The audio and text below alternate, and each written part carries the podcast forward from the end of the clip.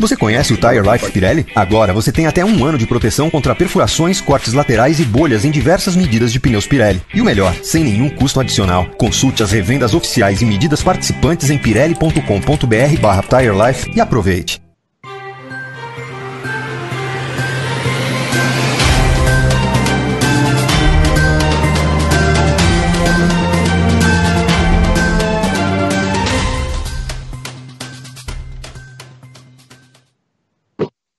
Boa, bom dia ainda a todos. 11 horas e 55 minutos no horário de Brasília. Daqui a pouco, boa tarde a todos que estão aqui no horário brasileiro.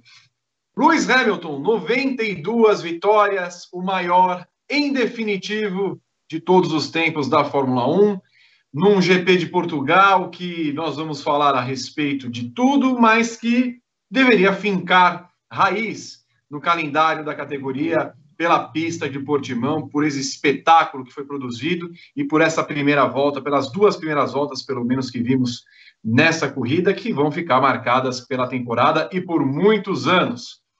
É, você está vendo Flávio Gomes e Evelyn Guimarães que comentam essa corrida no briefing de hoje, comigo, Vitor Martins, com Rodrigo Berton e com você que participa no chat do YouTube, aqui da nossa GPTV. Se você ainda não se inscreveu no canal, se inscreva, dê seu like tem a nossa meta de hoje para a gente ter mais programa. O Berton vai falar daqui a pouco a respeito, mas estamos vendo novamente a história acontecer numa pista que não estava no calendário prevista e que entregou uma corrida é, bem animada, não é mesmo, Flávio Gomes? Bom dia. Oi, Vitor. Bom dia, bom dia, Evelyn. Bom dia a todos que acompanham o briefing. Sim, uma corrida bem animada, num circuito muito legal, muito interessante. É, como você disse, com as duas primeiras voltas é, absolutamente loucas, né? Aliás, eu vou dar o meu destaque que o meu piloto do dia é o Kimi Raikkonen, que passou em sexto logo no começo da corrida. Os caras ficam falando da primeira volta do Senna em Donington. O cara saiu lá de 16 com a charanga de uma Alfa Romeo 2300 Ti e conseguiu chegar em sexto, passar em sexto lugar, sensacional. É, mas, sobretudo, um domingo, claro, histórico. A gente nunca pode é, diminuir o que aconteceu hoje, de forma alguma, é, depois de 14 anos, né? Cai o recorde do, do Schumacher de 91 vitórias. Temos hoje o piloto que nos números, é, que também nos números é o maior de todos. Claro, a gente vai aguardar a conquista do heptacampeonato, é uma questão de tempo, mas foi uma corrida bem legal, bem legal, eh, com, com vários bons momentos. E como você disse, Vitor, espero que Portugal fique no calendário, não só pela pista, mas pelo país, enfim, por, por pela tradição que tem em Portugal na Fórmula 1. É, foi uma grande surpresa. É exemplo do que foi Mugello mas eu acho que Portimão merece mesmo ficar na Fórmula 1. Evelyn Guimarães, bom dia para você. Portimão tem um desenho similar ao de Barcelona, mas que diferença, não é mesmo? Total diferença. É, bom dia, Vi, bom dia, Flávio, Rodrigo Berton, a todos que já acompanham essa transmissão de análise do GP de Portugal. Portimão é lindo demais. Eu fui, é, eu tive uma sorte na vida de ter ido até lá é, alguns anos, em 2010 logo depois que a pista tinha ficado pronta. E naque, naquele momento, assim, já fiquei impressionada com a pista. Dei, uma dei algumas voltas é, de carro é, percorrendo o circuito, é, um sobe, desce, é, é incrível, assim, é, a sensação mesmo. Muitos pilotos falaram sobre isso, que a sensação de você estar tá numa montanha russa e tudo mais é verdade, né? Por conta dessas. E tem muitas curvas cegas também. Então, assim, perfeita. A, a, corrida foi divertidíssima por causa da pista, então, meu destaque é essa pista, é a escolha, mais uma vez, acertada da Fórmula 1 e ousar um pouquinho. É, tudo isso foi, só foi possível por conta dos efeitos da pandemia e, e tudo mais. Mas, assim, perfeita escolha. No, a, a, como no Mugello, Portugal entregou também, Portimão, né? Entregou também uma corrida é, bacana de se ver, que ainda é, trouxe essa é, o recorde né, absoluto do Hamilton, então vai ficar para a história mesmo é, essa, essa corrida.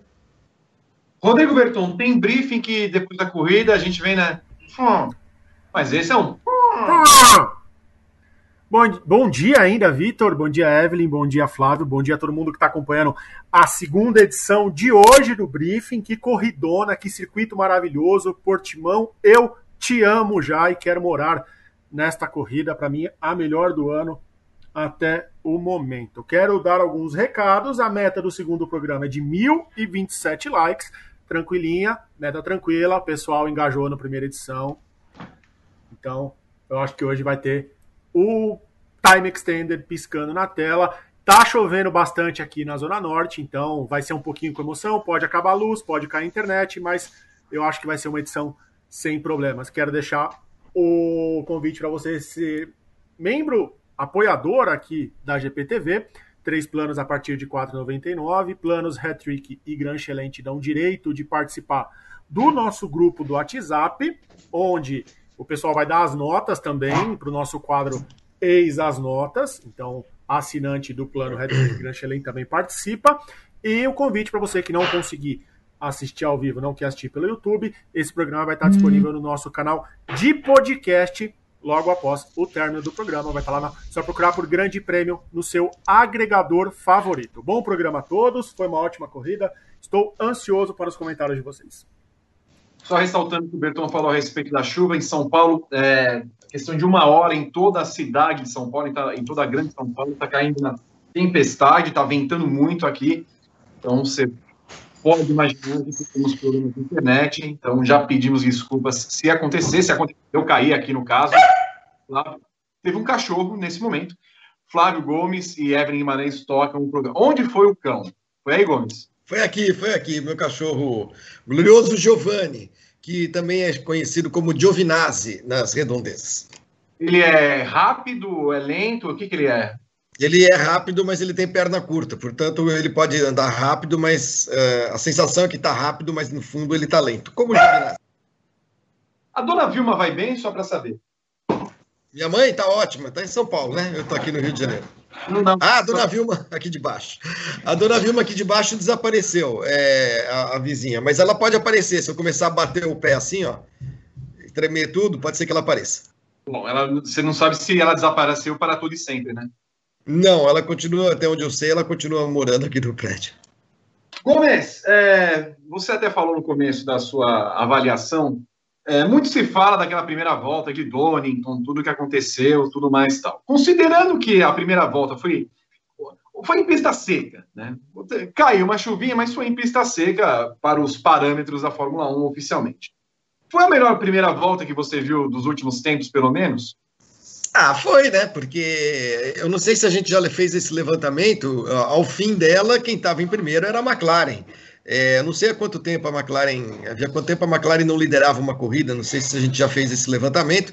Eu fico sempre esperando o pessoal do Grande Prêmio fazer, porque eu já não tenho mais é, idade nem saco para ficar procurando esses dados, já que vocês têm uma grande equipe que faz isso por nós, né? Uh, mas foi uma primeira volta muito é, interessante, porque é, pelo desconhecido, na verdade, Vitor. Eu acho que dificilmente isso vai se repetir se a Fórmula 1 voltar a Portimão, porque é claro que hoje o, todas as equipes têm três dias de trabalho nesse circuito e já tem noção do, do tipo de pneu que funciona, como funciona, o que precisa fazer para aquecer, o que não precisa. Mas quando você mergulha no desconhecido, em pistas uh, sobre as quais não há dados disponíveis, é, sempre pode acontecer alguma coisa diferente. Foi o que aconteceu em Mugello, por exemplo, né?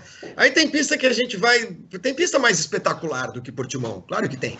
Mas você já correu duas, três, quatro, cinco, dez, cinquenta vezes. Então não há muito muito o que descobrir sobre o circuito. Estamos de volta até falando. É, veio cedo o problema. Queda de luz base de Rodrigo Berton. Estamos de volta aqui com o briefing. O Flávio Gomes falava a respeito da pergunta que era sobre a primeira volta, né? Do que acontecia. Eu peço a gentileza do Gomes retomar essa, essa fala dele a respeito disso, se é a primeira volta a melhor primeira volta, e ele explicava que sim, e que isso provavelmente não vai se acontecer novamente, né, Gomes? É, é verdade, Vitor. Eu acho que não. Obrigado a todos que esperaram. Estou voltando agora ao briefing, então vamos retomar essa história da primeira volta. Perdão. Eu acho que não. Acho que não se repete é, nessa pista, porque o desconhecido, a falta de dados, a falta de informações é que acaba trazendo essas, uh, esses momentos imprevisíveis, né? E também a gente acaba vendo como cada piloto é capaz de improvisar alguma coisa nessa situação de pneu muito frio. É, é claro que todas as equipes e a Pirelli também vão se debruçar sobre todos os dados disponíveis sobre essa corrida para tentar entender por que, que os pneus demoraram tanto para aquecer, uh, se a escolha dessa, dessa gama mais dura foi a, a mais adequada, Claro, havia muita cautela, porque não se sabia como é que era o asfalto e tudo, ainda mais que o asfalto foi refeito. Então, tudo isso acho que trouxe vários ingredientes interessantes para essa corrida. A primeira volta foi divertidíssima. O Raikkonen, para mim, foi o grande nome dessa primeira volta, saindo lá de trás, passando em sexto. E, e quanto a ser a maior primeira volta da história, a gente sempre lembra aquela da, da do Senna de 93 em Donington, é, pela, pela, pelo contexto em, em, que aquilo aconteceu. Quer dizer, ele estava brigando pela primeira posição, né? Passou quatro carros, mas para chegar à primeira posição. A gente costuma ver pilotos que passam mais carros ainda em largadas, né? Como o Raikkonen hoje mas quando termina a primeira volta, o cara está em sexto, está em sétimo, em quarto, e não está em primeiro. Então, aquela primeira volta na chuva, ela tem todo um significado, sem dúvida. Mas é, foi uma primeira volta divertidíssima, e o meu destaque nessa primeira volta, sem dúvida, foi o, Raikkonen, apesar de o Sainz ter liderado a prova no começo. Evelyn Guimarães, talvez vamos ver de fato isso, porque a não ser que tenha novas corridas, novas situações como essa, mas tudo culminou para isso, né, Evelyn? A chuvinha, a falta de temperatura nos pneus. Sabemos que então que a, que a solução para tirar a Mercedes do primeiro lugar é pneu frio, Evelyn. é verdade. É que é, é, como o Flávio falou, na verdade, essa pista e tudo mais, é, ninguém tinha informação, né? Primeiro porque o asfalto lá foi recapeado há muito pouco tempo e, e não teve provas, então assim, completamente verde. Na sexta-feira, que é o dia que as equipes é, trabalham nesse, né, fazem esse trabalho de coletar dados, de andar muito na pista, de fazer simulação de corrida, fazer simulação de classificação, olhar o pneu, desempenho e tal. Não teve, né? Porque o segundo treino, que é, um, que é o treino é, dedicado a isso, ele foi. Primeiro que os 30 primeiros minutos foram dedicados a, a, aos testes dos pneus de 2021. Depois, duas bandeiras vermelhas, né? Uma por conta do, é, do Gasly, né, do, da AlphaTauri lá, que deu problema no motor, e depois aquela, aquela tosquice entre o Stroll e o Verstappen. E aí que ninguém conseguiu simular nada. Então, todo mundo foi meio que no escuro e só ficou muito claro na classificação que o pneu médio, no caso da Mercedes, principalmente, até da Ferrari, estava é, andando, estava é, tendo eles conseguiam tirar um desempenho melhor desse pneu médio porque ele gerava mais é, temperatura, mas depois de muitas voltas, né? E o pneu macio, ao contrário, é, tinha mais temperatura, mas estava granulando demais. Então tinha muitos é, eram muitos problemas, né, com cada um. Mas aí no fim das contas a Mercedes percebeu isso mais rapidamente. Os meninos foram lá e andaram com um pneu médio. Mas na largada isso seria um problema o, a questão do aquecimento dos, dos pneus. Ainda que a Mercedes tenha é, uma vantagem, digamos assim, em relação às outras, mas na corrida não tinha como, né? Que é o DAS, né? Que é o, o sistema que a, a do, da direção de eixo duplo lá da, da Mercedes, que ele, na verdade, trabalha para é, manter uma temperatura ideal em retas, né? Então a Mercedes usou muito esse recurso no sábado, na sexta-feira eles não instalaram no carro, mas no sábado eles usaram muito esse recurso que deu mais, o que deu mais informação na verdade, para depois conseguir fazer as voltas mais rápidas com, com o pneu médio, mas na corrida em si isso seria um problema, principalmente na largada, nas primeiras voltas, porque esse pneu, por exemplo, eles só começaram a andar bem mesmo, a tirar tempo com nove voltas, é muita coisa, né? Então aí a partir daí realmente entrou numa temperatura, numa janela de temperatura mais adequada e eles conseguiram tirar tanto a Mercedes como o próprio Leclerc, né? O Leclerc perde muitas posições ali na largada, mas depois ele começa a recuperar também, sinalizando uma, menor, uma melhora sensível da Ferrari, é, pelo menos nas mãos dele, nessa, nessa corrida. Então, assim, o fato de tudo sendo às cegas, assim, é que trouxe essa confusão, digamos assim, ali no, no começo, mas eles sabiam que essa é, que seria um problema, que seria uma questão a se resolver, é, o aquecimento de, do, dos pneus no início da corrida, ao contrário dos pneus macios que acabaram sendo, é, acabaram é, tendo temperatura e, e, aderência muito mais rápido, mas ao mesmo tempo tendo um desgaste mais excessivo do que o pneu médio. Então, aí nesse ponto tinha que ser cada um é, né, aquela escolha. Então, por exemplo, o Raikkonen. O Raikkonen fez essa baita largada também ajudado pelo pneu, né? Porque dentre os caras que estavam fora do, do top 10, é, ele, escolhe, ele poderia escolher o médio, né? Mas ele acabou largando de macio. Então ele fez uma aposta diferente, né? Com com relação a, a, aos outros que estavam fora do top 10, por exemplo, né? E isso se viu nessa largada. Eles conseguiram temperatura, é, uma temperatura mais alta e foram para cima, né? Tanto e isso aconteceu com todo mundo, com todo mundo que estava com o pneu macio.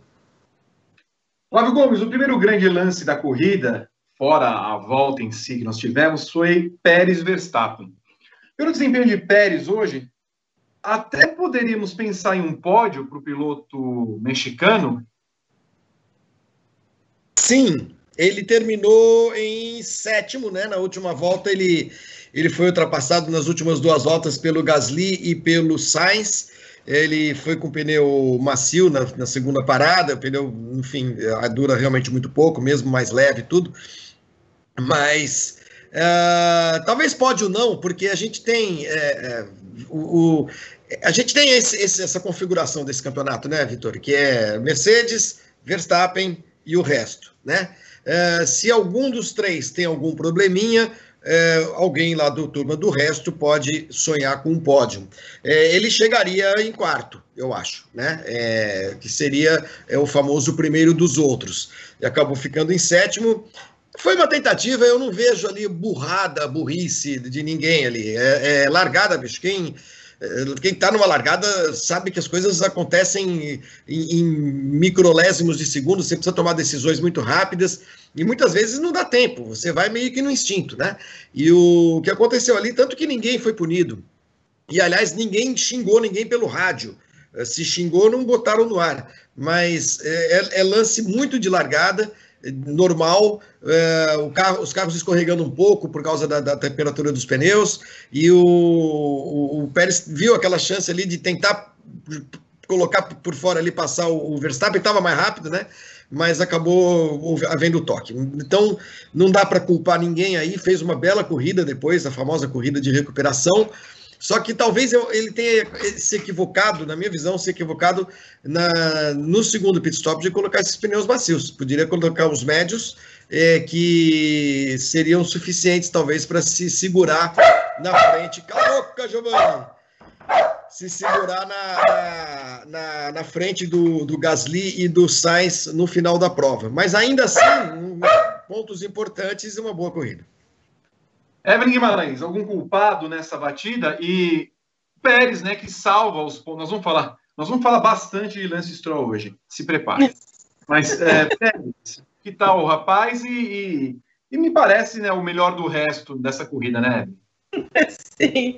É, sim, ele até ganhou, né? O, o, foi o melhor votado aí na, no piloto do dia. É, eu concordo com o Flávio, na verdade. Acho que foi mais um, uma coisa de corrida mesmo, naquela confusão que estava naquele início, pista muitíssimo escorregadia, todo mundo tentando tirar alguma temperatura, alguma aderência desses pneus. E, e largada é isso, né? É essa doideira. Você tem que decidir muito rápido, tem que fazer as coisas muito rápido. E, e acontece, assim, para mim foi mais incidente de corrida do que uma culpa do Pérez e tudo mais. É, concordo também com a questão do, de colocar no final esses pneus, é, os pneus macios, mas assim, é, ele fez uma baita corrida lá Pérez, né? Porque o Pérez tem essa. É, ele tem como característica essa coisa de cuidar bem dos pneus, de entender bem os pneus, tirar mais deles. Então, assim, ele fez aquilo que ele faz de melhor mesmo, que é, é trabalhar melhor com os pneus para se recuperar ao longo da corrida. E ele tirou muito é, desse carro, né? E é interessante você perceber que ele está fora da Racing Point e os dois caras que vão fazer, vão formar a dupla da, da Racing Point hoje, né? Não, não, tiveram grandes atuações, né? Nem o Sebastian Vettel, nem o, o Stroll. Stroll tem a dó, né? Sem, sem comentários do Stroll. Mas, sem dúvida, o Pérez fez uma corrida de Pérez hoje mesmo. É, trabalhando com pneu, né, poupando e, e conhecendo bem. E essa prova de recuperação muito precisa, né, nas ultrapassagens, muito combativo, como ele é mesmo. Só para a gente não perder o gancho da questão do pneu, é, nós vamos pular muito na corrida, no avanço da corrida. É, a Mercedes acabou salvando, né, Gomes, no final das contas, o segundo lugar do Bottas. Porque se ele bota esse pneu vermelho faltando 20 voltas para o final, capaz o Verstappen ainda alcançá-lo. A, a, a, distância era grande, a distância era grande. Eu não, não acho que iria alcançar, não, mas é, hum. Claro, você vê, mesmo uma equipe como a Mercedes percebe que tem certos, certos arroubos de, de, de, de ousadia que é melhor não assumir, né? Tava tudo resolvido ali, primeiro, segundo, primeiro, segundo. Ia botar o, o pneu macio para quê exatamente? Para tentar alcançar o Hamilton? Alguém acha que isso iria acontecer?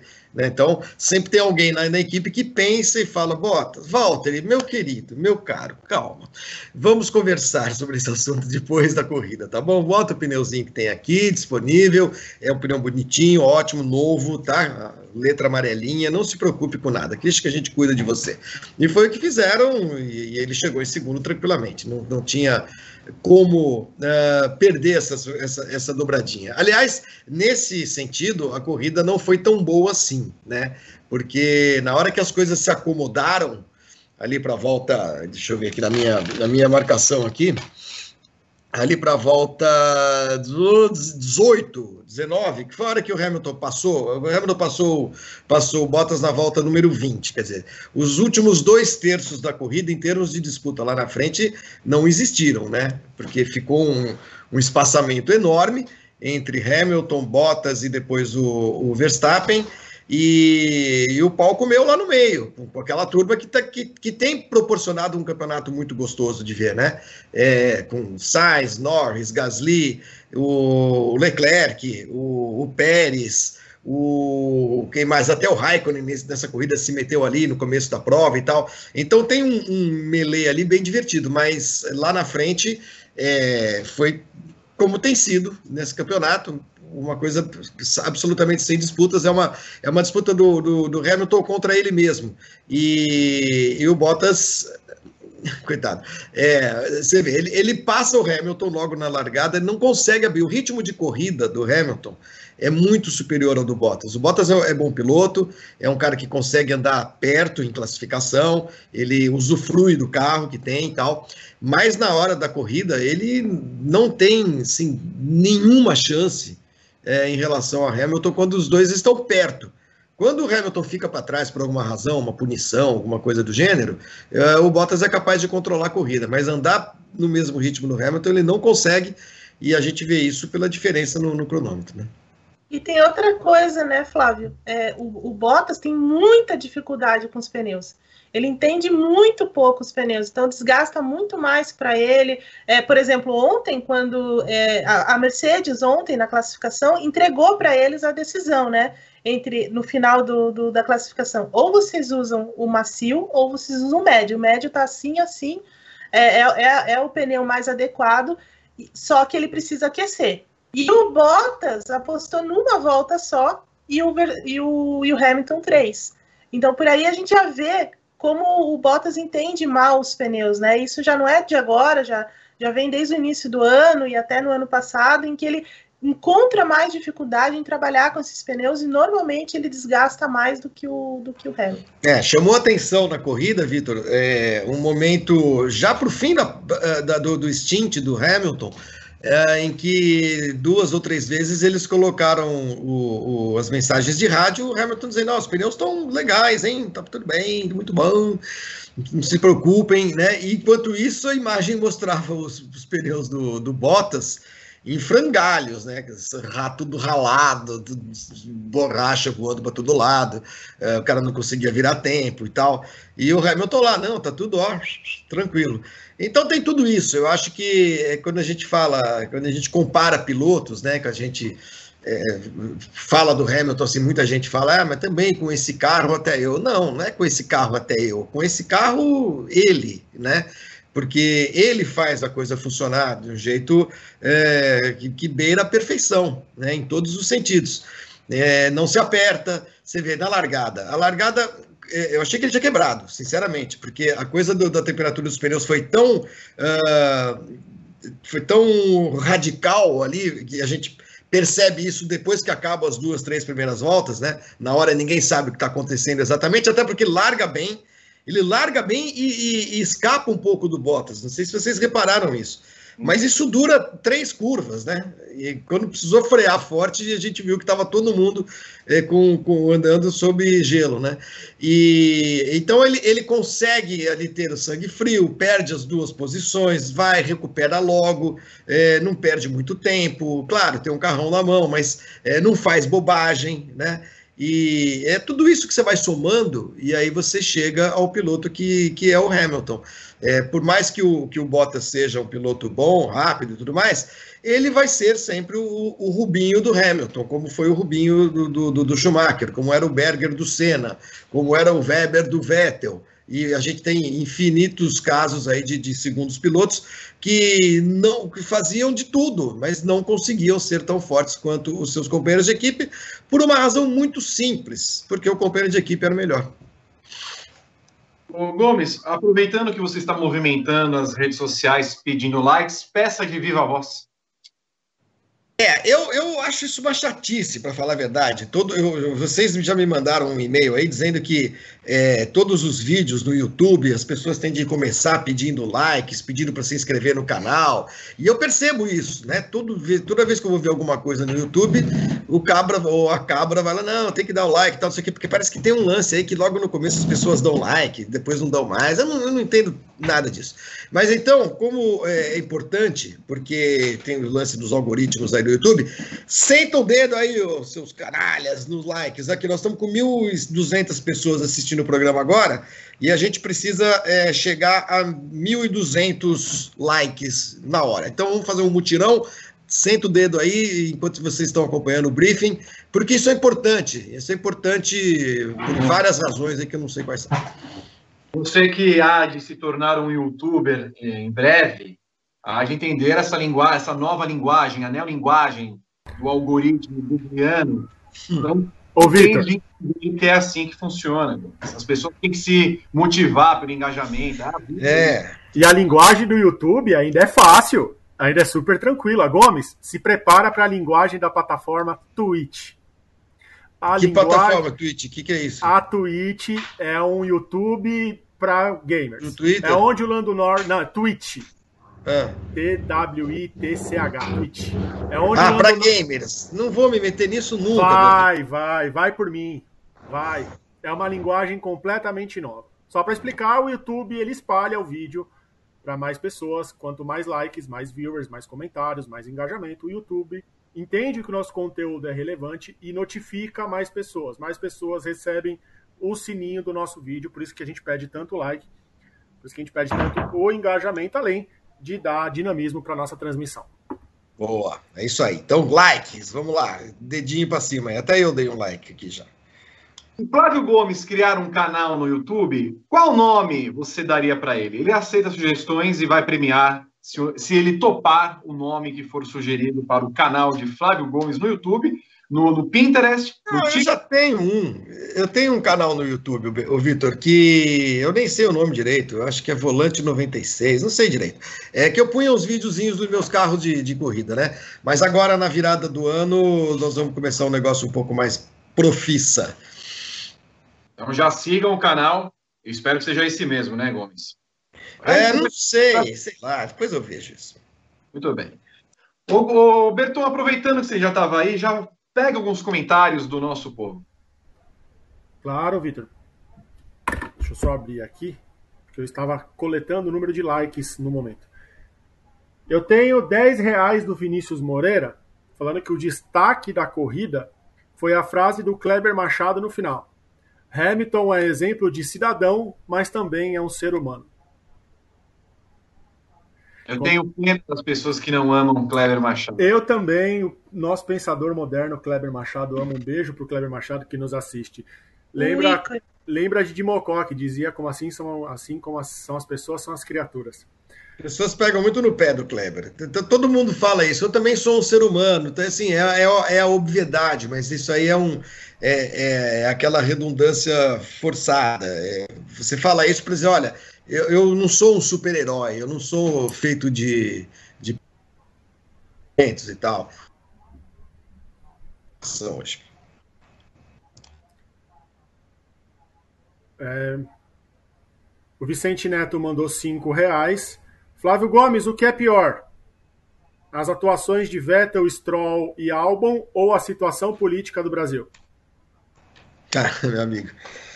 É, né, são, é comparar o incomparável, né? A situação política do Brasil é uma das coisas mais tristes e deprimentes da história da humanidade. É, os pilotos é apenas esporte, apenas corrida, e eu tenho certeza que o Vettel vai se recuperar o ano que vem, vai recuperar a motivação. O Stroll é isso aí, ele é capaz de boas corridas e, e, e mais capaz ainda de péssimas corridas. E qual era o outro, Berton? Stroll, Albon. Vettel. Albon. O álbum é uma decepção para mim, mas falaremos dele com mais é, vagar daqui a pouquinho. O Thiago mandou cinco reais perguntando depois do Hamilton quem faz mais com o que tem: Verstappen, Gasly ou Leclerc? Quem tira leite de pedra, Evelyn?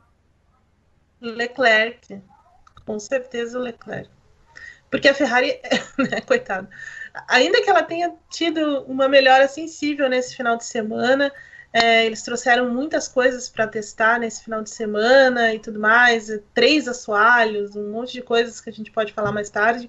Mas assim, é, o carro é muito ruim, né? O carro ainda continua muito ruim. E hoje ele mandou bem demais, né? Então acho que quem tira mesmo é o, é o Leclerc. E para encerrar essa primeira rodada, o José Libório mandou 20 reais, perguntando se há alguma possibilidade de reverem o calendário e incluir Portimão para 2021. Que bom ser testemunha da história. Hamilton é brilhante como piloto e cidadão. Obrigado, Vitor, por não ter zicado Hamilton. Um abraço. O Vitor que zicou Takaki Nakagami na primeira edição do briefing. Ele falou assim: ó, Nakagami tem chances de ser campeão.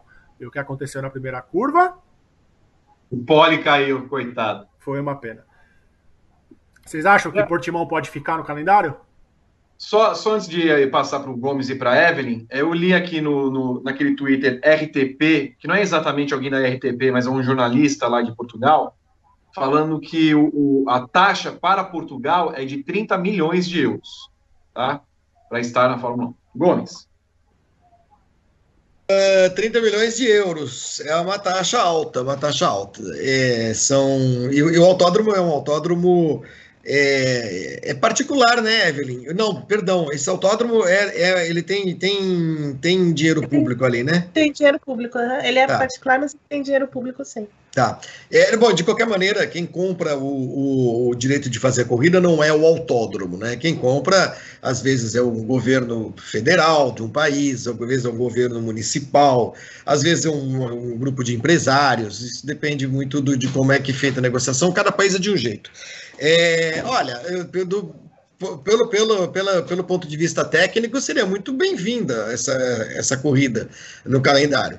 É, a gente não tem ainda o calendário do ano que vem, ainda há algumas é, dúvidas em relação a, a, alguns países, por conta também de pandemia, de, de deslocamentos. É, se vale a pena fazer corridas muito, em lugares muito distantes, é, se elas não puderem ter público, é, a situação financeira de cada promotor, depois do que aconteceu nesse ano. Então, tem muitas perguntas ainda sendo feitas. Ah, do ponto de vista apenas eh, meramente técnico e, e, e também pelo potencial turístico da região, de Algarve e tudo mais, proximidade com todos os outros países da Europa e tudo, eu acho que Portugal poderia ficar tranquilamente, tranquilamente no calendário. Acho até que ficará. Uh, porque eu tenho certeza que esse, esse grande prêmio, Vitor e Evelyn, ele terá uma repercussão muito grande, já está tendo uma repercussão muito grande no país, em Portugal, e isso, de 24 anos depois da última corrida lá, certamente vai movimentar o, o, o mercado interno, o mercado local, é, e, e, as pessoas em Portugal vão começar a pensar seriamente em manter o, o Grande Prêmio no calendário. Seria ótimo, seria maravilhoso. 25 mil pessoas estiveram lá, nas arquibancadas hoje. Até achei muito próximo um do outro, aquela aglomeração ali em algum momento. Mas o fato é que o público caiu novamente aqui. Não, acho que não. Não? Não. Ah, não. Agora sim. Ah, legal. Então, vamos lá, Evan, falava a respeito disso, né? Portugal que tem essa, essa benesse agora, ele está novamente em voga, uma economia muito diferente da nossa nesse momento. Portugal tem um momento econômico bom, mas 30 milhões de euros, se a gente colocar hoje na conversão, 200 milhões de reais. É, é uma taxa grande, é uma taxa alta, né? Mas é uma taxa que é, é, é o que a Fórmula 1 costuma é, pedir nesses, nesses, nessas praças, digamos assim. É meio que é, o, o, o, valor padrão, digamos assim. É, mas certamente, certamente eles estão pensando realmente em, em Portugal, por, pelo país, pelo potencial turístico também daquele é, da região onde fica Portimão, que é lindíssimo mesmo, é muito bonito lá, é, movimenta muito a economia também. É, e assim, Hoje, lá em Portugal, né, em Portimão, é, é, o Stefano Dominicali estava lá, né, já ele já vai ser o ex-chefão da Ferrari, ele vai assumir o posto do Chase Carey no ano que vem, então ele estava lá, o príncipe Albert de Mônaco estava lá, todo mundo da, da Liberty Media estava lá, as pessoas mais, é, né, os caras mais de decisão mesmo, estavam lá também, então assim, reuniu muita gente importante que toma decisão na Fórmula 1, né? Então, assim, a gente pode esperar. É, o Chase Carey, na verdade, deu uma entrevista há, uma, há um pouco mais de uma semana falando que uh, eles estão trabalhando com um calendário mais próximo do que seria o calendário desse ano normal, assim, é, ou até um pouco mais largo. então, assim, eu acho que há realmente um movimento para incluir essas pistas, principalmente é, Portimão e Mugello, que se mostraram acertos né, é, para o campeonato na, nos próximos anos. Eu não ficaria muito surpresa, não, se a gente tivesse essas pistas já é, de volta ao calendário no ano que vem. E, poxa, Portugal é uma coisa que né, seria completaria ali todo, a, né, todo essa, esse caminho da Europa é, dentro do calendário, né? Um país que tem tradição, como você falou, nesse momento está vivendo é, um grande auge do esporte com tantos pilotos vencedores. Então, eu não, eu não ficaria, realmente eu não ficaria surpresa se tivesse no calendário. É um calendário mínimo de 22 corridas, mínimo, né? Porque pode é. ser 23, 24, até 25 corridas. É, ainda não se sabe se começa na Austrália ou no Bahrein. A Austrália alega que sim, um calendário provisório mostrou Bahrein como prova de abertura, mas também não faria muito sentido, né, Flávio, o Bahrein começar uma, uma, temporada, sendo que vai ter duas corridas agora no final do ano. Não seria um problema se preparar para uma terceira num curto prazo, mas três corridas no mesmo país em quatro meses não faz sentido. E aí o GP do Brasil me parece uma certeza consolidada de não realizar a corrida no ano que vem, dando lugar para a gloriosa e democrática Arábia Saudita. É, é, pelo jeito, a Arábia Saudita vai, vai mesmo ser incluída no calendário, é, e eu acho muito difícil a gente ter a, o Grande Prêmio do Brasil. Acho muito difícil porque depende mesmo dessa negociação do, do valor hoje da, da taxa. Uh, nós estamos num período eleitoral em São Paulo, não se sabe quem será o prefeito. É, a gente sabe que quem tem de pagar essa taxa é a prefeitura, no caso da cidade de São Paulo por mais que o, que o governador do estado, João Dória, é, puxe para si a garantia, a certeza de que a Fórmula 1 vai continuar, na verdade ele estava tentando ajudar nas negociações, mas o governo do estado não tem nada a ver com isso, né? com, com, com taxa de, de grande prêmio. Então é muito provável que a gente fique sem grande prêmio no Brasil, a não ser que haja o, algum tipo de negociação mais generosa para a cidade é, entre a Liberty e a cidade, que a, que a Liberty queira, né? A Liberty, nesse momento, mais é, o, o, desejo da Liberty querer um grande prêmio em São Paulo do que qualquer outra coisa. É, também não acho que seria legal começar no Bahrein, né? Pô, duas corridas agora, fim de ano, né? E já no comecinho do ano que vem, Bahrein de novo, um porre, né? Mas, de qualquer maneira, o Arábia Saudita parece ser um, uma certeza e Mundial eu não colocaria dessas novas. Eh, eu tentaria manter a Turquia. Vamos ver como é que vai ser a Grande Prêmio da Turquia, né? A gente tem que esperar. Eh, eu acho dificilmente, dificilmente a gente vai ter mais de uma corrida, mais de uma corrida na Itália, como a gente já tem desse ano. Né? Monza é, paira sobre todas as outras. É, Mugello e Imola esse ano são mais para quebrar o galho. Mas vai saber, né? Vai saber. Porque às vezes a corrida é tão boa que empolga o pessoal local e o pessoal que está organizando o campeonato. e aí a gente pode ter alguma, alguma coisa nova no calendário. Mas uh, Portugal, por ser um outro país, um país que volta agora, diferente da Itália, que de Mugello e Imola, que são corridas num, num, país que já tem um grande prêmio. Portugal não tinha, né? Fazia 24 anos. E como você disse agora, vive um, um bom momento no, no, no esporte a motor, né? E vive um bom momento econômico, o país, Portugal. Então pode ser que, que essa corrida por ter agradado, seja incluída no calendário. Estou torcendo muito para que isso aconteça, Vitor. Muito bem. Voltando, você ia falar alguma coisa, Evelyn? Eu ia falar que eu também estou torcendo para Portugal ficar no, no calendário. e no Mugello, assim, porque não por, lógico, é, por ser da Itália, enfim, mas pela pista em si, né? Não por, mas aí eu acho que se tiver, se eles tivesse, tiverem que escolher, certamente Portugal é, ganha essa parada por ser um outro país, enfim, é, e tudo que o Flávio falou aí também. Agora é. podia tirar o GP da Rússia também. Podia. Chutar o GP da Rússia não faria mal para o campeonato. Ah, aliás, não. E o pai do Petrov, hein? Hã? Que loucura. Rapaz do céu. E era homem forte, homem do político alinhado ao Vladimir Putin. Essa história vai render um, vai render um pouco justamente no momento que o filho voltava, né, Gomes, para a Fórmula 1 como comissário. Morreu de quê, o, o, o... senhor Petróleo foi assassinado ontem com uma sniper. Que é isso, sério? Eu não, eu não vi essa notícia, essa notícia, eu vi que só sabia que ele tinha morrido. Assassinado em sua casa de campo na cidade de Viborg. Estava em uma sauna, depois foi para o Rio, foi assassinado.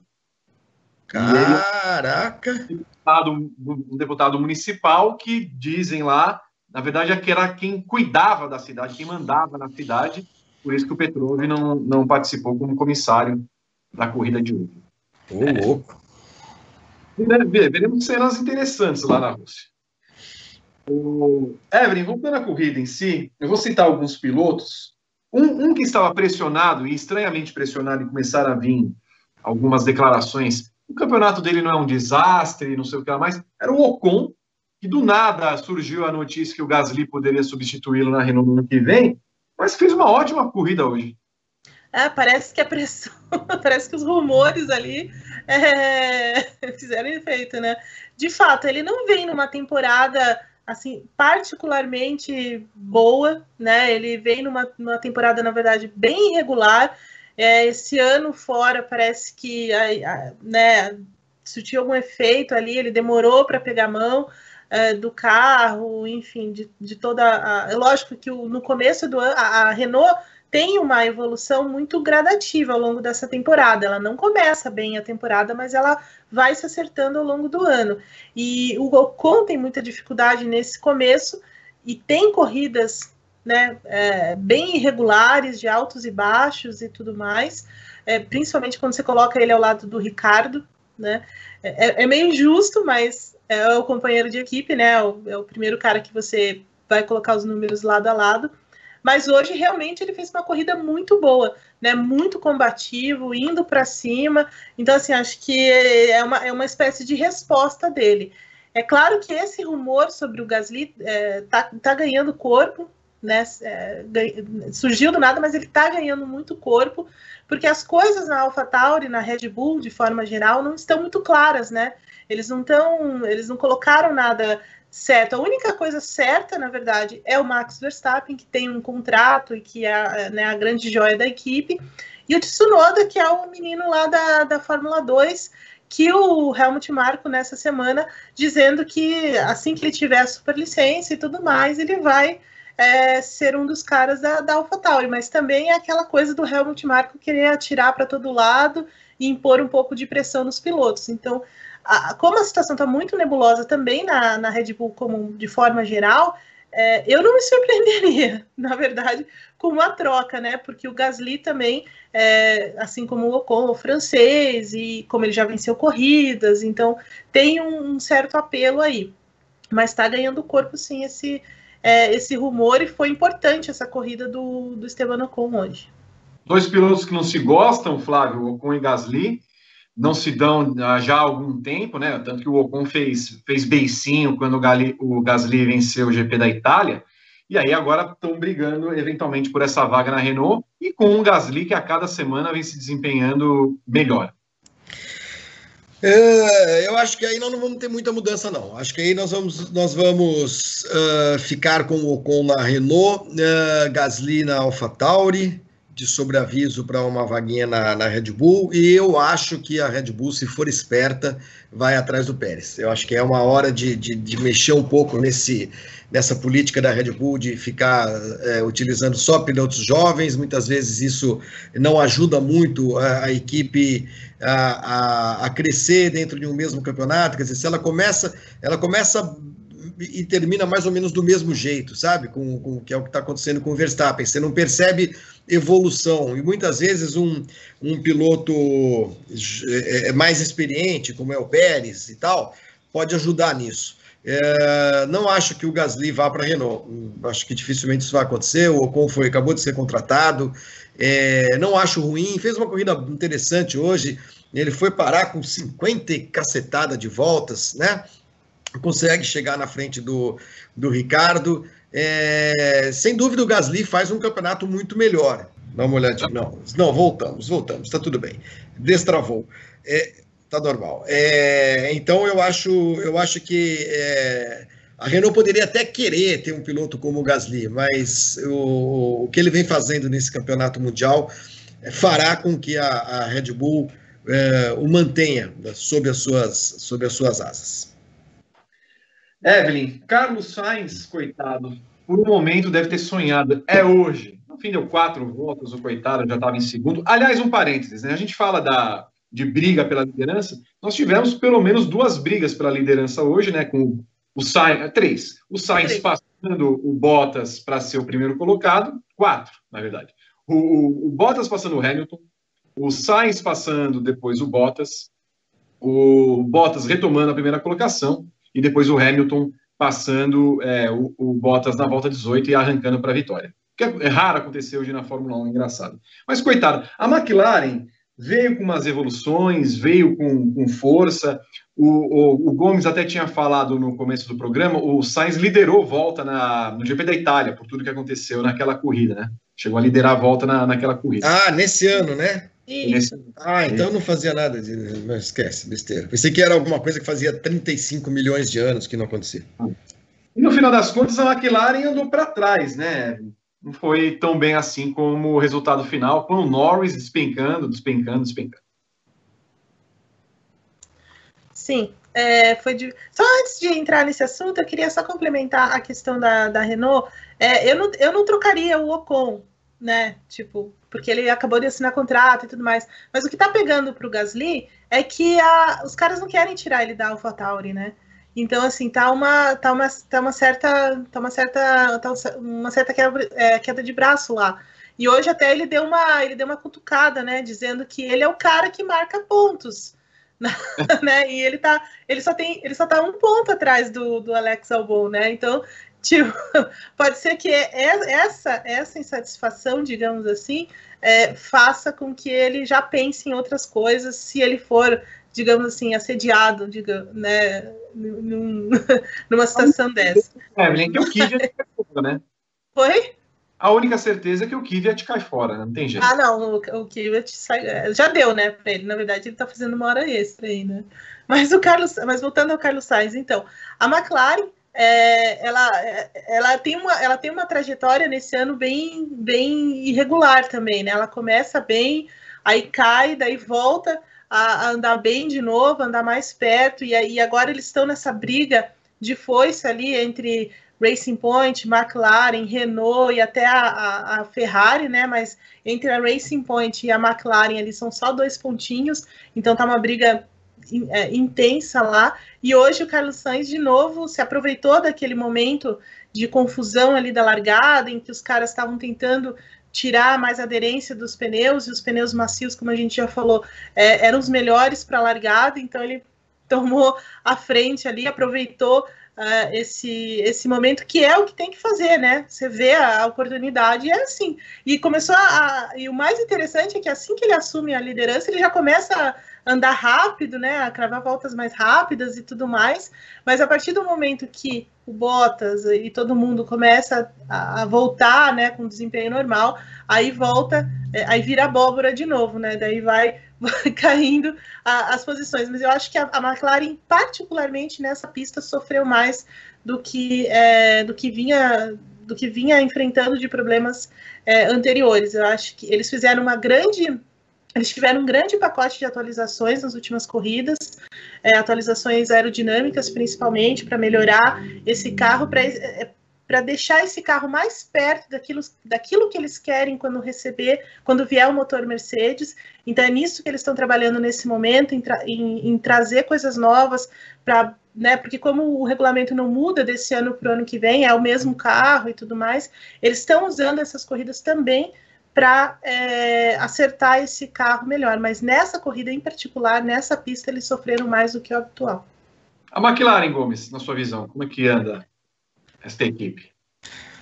Ah, é um fim de trabalho com a Renault. A gente sabe que essas horas as coisas param um pouco de, de, de ganhar desenvolvimento, de melhorar e tudo. Os caras já estão pensando certamente no carro do ano que vem, com motor Mercedes, como fazer e tudo. É, de fato, não, não, não, não tem brilhado. Teve alguns brilharecos ao longo da temporada, mas você vê a corrida de hoje, né?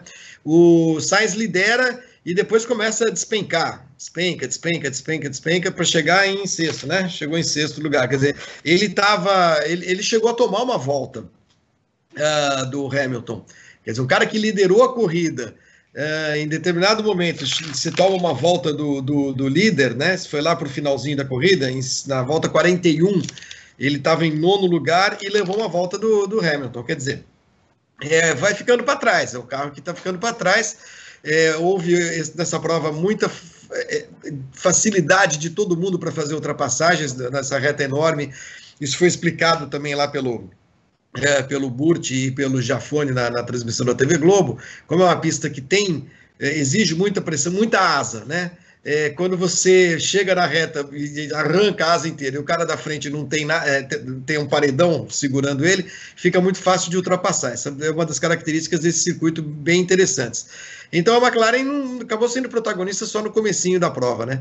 O, o e o, os dois pilotos, é, o Norris tem, tem feito um campeonato muito instável, eu acho, sabe, Vitor? Eu acho que ele é, em ritmo de, de, de, corrida também, a partir de um determinado ponto da prova, ele meio que se perde, assim, sabe? Ele não tem muita noção do que está acontecendo na corrida e acaba não conseguindo bons resultados. Você vê que hoje só o, o Norris pontuou. Eu não vi como é que ficou a posição no, no Campeonato Mundial de Construtores, mas é, a McLaren, para lutar por esse, por esse terceiro lugar, é, precisa que os dois façam pontos, né? E isso não tem acontecido com o Lando Norris, principalmente. A diferença de dois. Desculpa, só a diferença é a McLaren está na quarta posição, né? É, dois pontos. A, a, Racing Point 126, a McLaren 124, a e, Renault 120. Em terceiro? E a Ferrari... Oi? Em terceiro? É, é, a Racing Point em terceiro, tá. em 126. Uhum. Aí a McLaren 124, a Renault 120 e a Ferrari 93. É, então, você vê, essa briga aí pelo terceiro lugar, essa é uma, é uma briga importantíssima, né, para qualquer equipe, né? É, e a McLaren vai deixando de pontuar, era para estar tá mais atrás se fosse se não fosse aquele aquele pênalti de 15 pontos da, da Racing Point, mas precisa que os dois pontuem sempre, e o Norris não tem conseguido isso com tanta frequência assim. Enfim, é é um, é um momento de, eu não vou dizer de fim de feira, Vitor, mas a gente sabe como é difícil para qualquer equipe que já está com seu contrato de fornecimento de motor encerrado, que já sabe que é o último ano.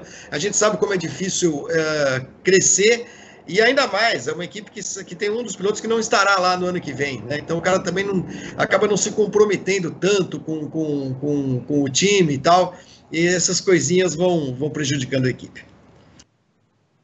Olha, temos mais três pilotos aqui em específico. Eu vou começar com o Vettel, Evelyn Guimarães.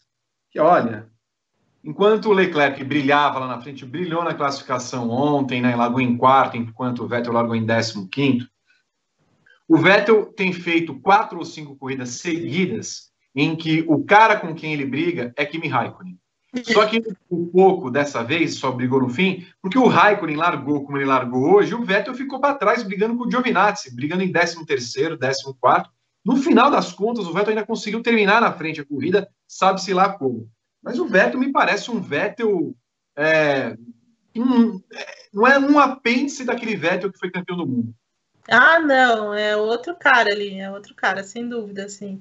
É, esse, é, essa, essa semana, esse final de semana, ele deu uma entrevista dizendo que, admitindo que ele não consegue entender esse carro, ele não consegue tirar o melhor desse carro, o carro não tem nada a ver com ele, é, e tem mais a ver com o Leclerc, né? O Leclerc aí acaba é, conseguindo ter mais, mais desempenho, tirar mais desempenho. Até ele usou a frase assim de que o Leclerc está numa, é, numa liga diferente, né? Está no patamar diferente, que ele não tem nada que não tem nada que ele possa fazer para chegar no Leclerc. Enfim, eu acho que ele também já abandonou esse barco, né? Já está pensando na Aston Martin no ano que vem, mas ele precisa dar um reset, né? Tipo, ah, vou para uma outra equipe, é, sabe? Tentar um recomeço, alguma coisa assim, porque não é possível que ele, né, como o Toto Wolff falou, não é possível que ele tenha esquecido como, como faz, né? Não é possível isso. Então, acho que no, no, o que acontece é que é a motivação dentro da equipe, é o que aconteceu dentro da equipe, no, no último ano, principalmente, enfim. É, isso afetou muito também a, né, o fato dele não se sentir tão importante lá dentro, embora ele tenha, ele venha fazendo um trabalho de desenvolvimento da Ferrari. Nesse final de semana, mais especificamente, a Ferrari levou para Portimão três assoalhos diferentes, um pacote, de um pacote aerodinâmico mais robusto, e o, o Vettel é que testou tudo isso.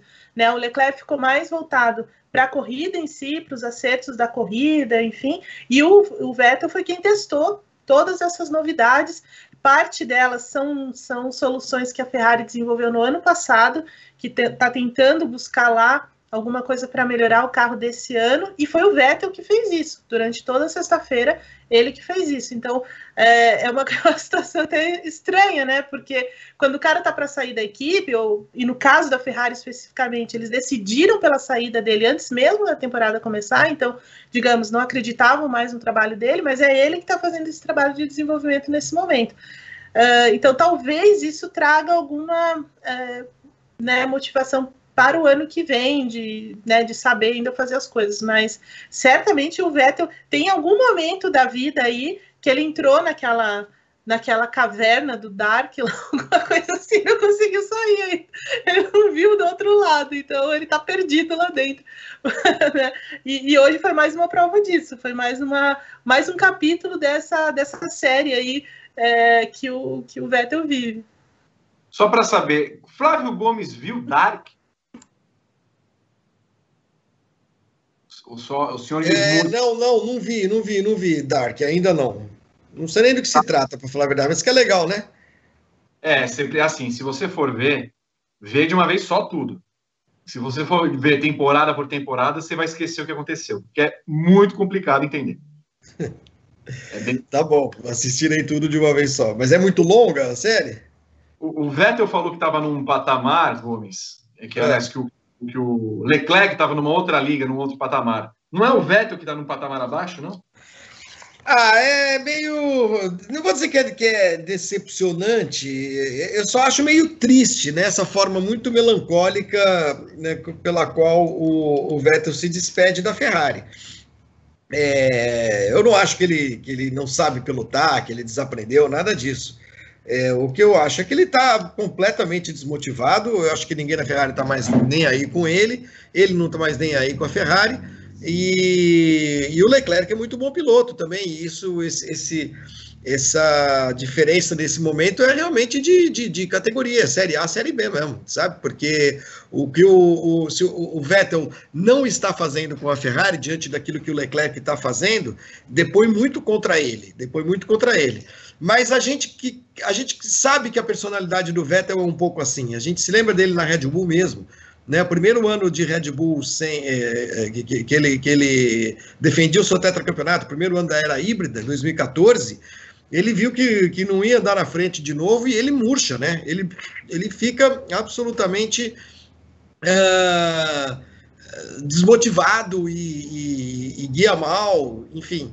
É, então é o que está acontecendo nesse ano em doses cavalares, né? De doses de cavalares rampantes, porque ele já anunciou que ia sair da Ferrari antes de começar o campeonato. O, os, o, o, carro era muito ruim, está é, melhorando um pouquinho, mas ele não vai usufruir desse carro mais, então ele está nem aí, tá, foda-se, ah, dane-se.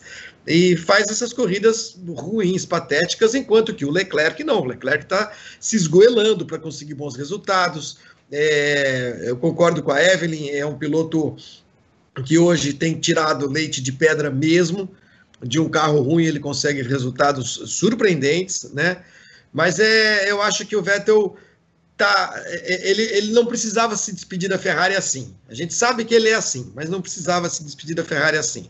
Não sei se estão é, também, se ele está tá, tá, tão largado assim lá dentro, né, que, que a equipe também não está se importando muito, mas o fato é que as corridas dele têm sido patéticas, né? Oito corridas seguintes, seguidas sem conseguir passar por Q3, oito seguidas, né? É, num campeonato que tem é, carros ruins, alguns carros ruins, né? A Ferrari não é o pior carro de todos. Dá para se classificar entre os dez primeiros, tanto que o, o Leclerc tem conseguido, né? O cara que consegue ficar atrás de uma Williams na classificação. É, ó, eu, eu espero que o, o Vettel uh, no ano que vem na, na, na, na Aston Martin ele mostre o piloto que ele sempre foi porque se ele deixasse a Fórmula 1 no final desse ano, ele deixaria com uma péssima imagem, uma péssima imagem mesmo, brigando lá com o Giovinazzi, brigando com, pô, fazendo, cometendo erros absurdos, um em cima do outro. Mas a sensação que eu tenho, só para resumir, é que ele não é esse piloto ruim que nós estamos vendo. Ele simplesmente não está nem aí. É verdade, não pode, você não pode achar que um cara que foi tetracampeão é, é um bocó, né? Não tem como.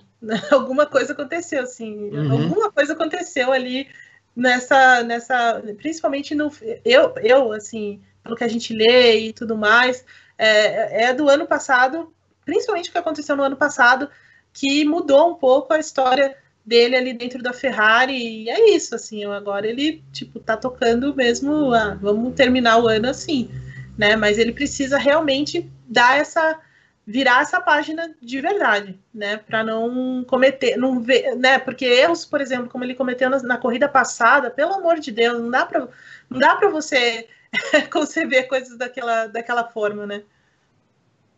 Pelo menos não rodou no final de semana, né, Evelyn? Sim, isso já é, é um ponto positivo. Ó, eu tenho aqui o Renato Ribeiro, que é o nosso Janiquini das notas de São Paulo, trouxe as notas aqui do pessoal lá dos membros do grupo do WhatsApp, os membros da GPTV. Se você ainda não é membro, clique aqui, ó, seja membro. Tem lá três planos, dois deles, o Hattrick e o Grand Chelem, dão a oportunidade de você fazer, de você fazer parte da, do grupo do WhatsApp, receber conteúdo exclusivo, participar das nossas pautas, debate 24 horas com a nossa equipe. Enfim, venha fazer parte, você também assina de Grande Premium está lá e já temos as notas aqui. É, interessantes as notas. Interessantes as notas. Aliás, falando em notas, o Flávio Gomes, falaste com Jorge Pelingeiro para que tivéssemos o ex as notas dele? Com quem? Eu, eu, eu, que, que... Olha, o senhor está mais velho que a dona Vilma, a vizinha de baixo. Por quê? Porque na, na última participação sua aqui, você falou que havia comida. Você tem amigos carnavalescos, Conhece o Milton Ah, Cunha? o Jorge Pellegrini, lembrei, lembrei, lembrei, lembrei, lembrei. Nota 10. Não, não, não faz, esqueci, esqueci do. do, do... Não, não, não falei, mas é, vamos continuar tentando, pode deixar. Tá bom. É que eu não estava ligando o nome à pessoa, bem, ô, ô, Vitor, só isso. Tudo bem. Não, tudo bem. Daqui a pouco teremos os ex as notas, as notas dos 20 pilotos da corrida, até nota para o desenhista da pista, os membros deram hoje. Dois pilotos faltam aqui na minha anotação. Eu tenho até dúvida com qual começar, mas vamos de Alex Albon, Flávio Gomes. É, o nosso Helmut Marko, o nosso Christian Horner falaram: ó, tem que ir bem nessa corrida e na próxima. Com 34 voltas, metade mais uma, ele tomou uma volta. É. É um piloto que começou bem no ano passado na Red Bull, quando ele substituiu o Gasly. Teve aquela chance de pódio em Interlagos, que foi uma chance clara, que foi prejudicada pelo, pelo Hamilton. É, nesse ano também fazia uma corrida interessante na Áustria, né, quando também foi abalroado pelo próprio Hamilton de novo. Mas o problema é que a, a cada fim de semana que passa, a diferença dele para o Verstappen é, é muito grande, não só em classificação, como em corrida. É, a gente não vê o, o, o Albon sendo um cara que está contribuindo com alguma coisa com a Red Bull. Ok, o carro é muito difícil de guiar para outros pilotos, o carro é feito para o jeito do Verstappen pilotar, blá, blá, blá, blá, blá, blá, tem tudo isso. Mas o, o piloto muitas vezes precisa mudar seu estilo de pilotagem, né? Então não é possível que um cara que, um, um piloto eh, que, que, que, é companheiro de um, de, um, de um moleque que chega ao pódio quase toda a corrida, é, às vezes não consiga nem terminar entre os seis, sete primeiros, né? É, hoje ele terminou em 13 terceiro, foi isso? 13 terceiro, né? Décimo segundo, décimo segundo. É, então não faz sentido, não faz sentido. É, esse sim é, hoje justifica uma, uma, uma demissão, digamos assim, sabe? É, porque a diferença de desempenho dele para o Verstappen é muito grande, é gigantesca. É gigantesca. Ele não chega perto nunca. Quer dizer, ele é quase como se fosse um, um terceiro piloto da AlphaTauri, entendeu? Da Toro Rosso. Não é um segundo piloto da Red Bull. E, e aí eu, eu acho que a, que a Red Bull vai ter que tomar alguma, alguma medida em algum momento, né? Não é queimar o cara, mas é falar, olha, não dá. Assim, se não melhorar, não, né? E eles sabem o que está acontecendo lá dentro, têm sido até tolerantes, a gente não tem visto muitas críticas é, públicas, não tem visto ele ser esculhambado por ninguém, mas os resultados, eu acho que em algum momento, Vitor, vão ser uh, fatais para esse menino. E pelo que você falou no começo, se tivesse de escolher entre Pérez e Hulk, seria de Pérez, né? Ah, eu iria de Pérez, eu iria de Pérez. Eu acho que, além de tudo, é um piloto que pode tra que traz dinheiro. Quer dizer, você tem. Não que a Red Bull precise, né? De, de dinheiro, de piloto pagante, não é isso.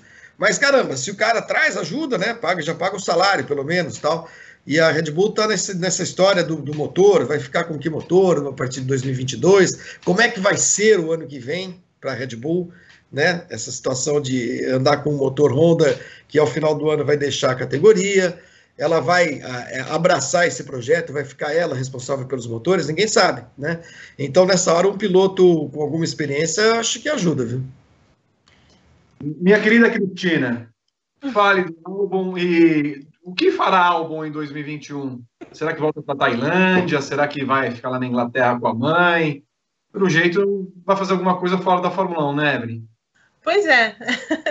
então, é, tá uma situação. E assim, o que o Flávio falou é o mais louco dessa história é que ele não está sendo esculhambado por ninguém. Então tem alguma coisa, entendeu? É muito estranho, porque lembra no ano passado, o Gasly, por meio menos do que isso, o Gasly foi espinafrado. Né? O, o, o Helmut Marko falava é, pressionava e criticava corrida sim, corrida também, né? Então, assim, e no, e no meio do campeonato acabou substituindo pelo, pelo Alex Albon. Então, assim, é muito estranho o que acontece. De qualquer forma, nesse final de semana, eles já começaram também uma crítica mais intensa, mais sólida, que é: olha, você tem que mostrar alguma coisa, tem até. É, hoje foi até engraçado, o Helmut Marko falou que é, ele, ele, tem até dezembro para mostrar se ele quer o lugar ou não. Né? Então, assim, até achei bem, bem, bem, bem legal do, do, do Helmut Marko, porque não é do feitio dele fazer isso, então alguma coisa tem. É, e sim, é, eu concordo com o Flávio, se tem alguém que precisava sair, era o, era o Alex Albon, porque ele toma muito tempo do, do Verstappen, ele não, sabe, é, ele não consegue andar perto do Verstappen, ele não consegue ter a mesma, a me, o mesmo nível de desempenho. É claro que o Verstappen é outro nível, outro patamar, ok, né? Ele ele está mais perto dos mais perto do Hamilton do que do resto, mas ele não ele não evolui. Né, o ano inteiro ele não evolui, ele não anda melhor, ele comete erros. É, toda hora, né, várias vezes que ele comete erros, cai, cai, na, cai é, no pelotão, tem que recuperar, e ele é bom de ultrapassagem, a gente tem que falar isso, mas é muito pouco que ele está fazendo. Muito pouco mesmo pelo carro que ele tem, e ele precisa se adaptar. É isso. Né? Então, assim, ele está jogando essa, essa chance fora.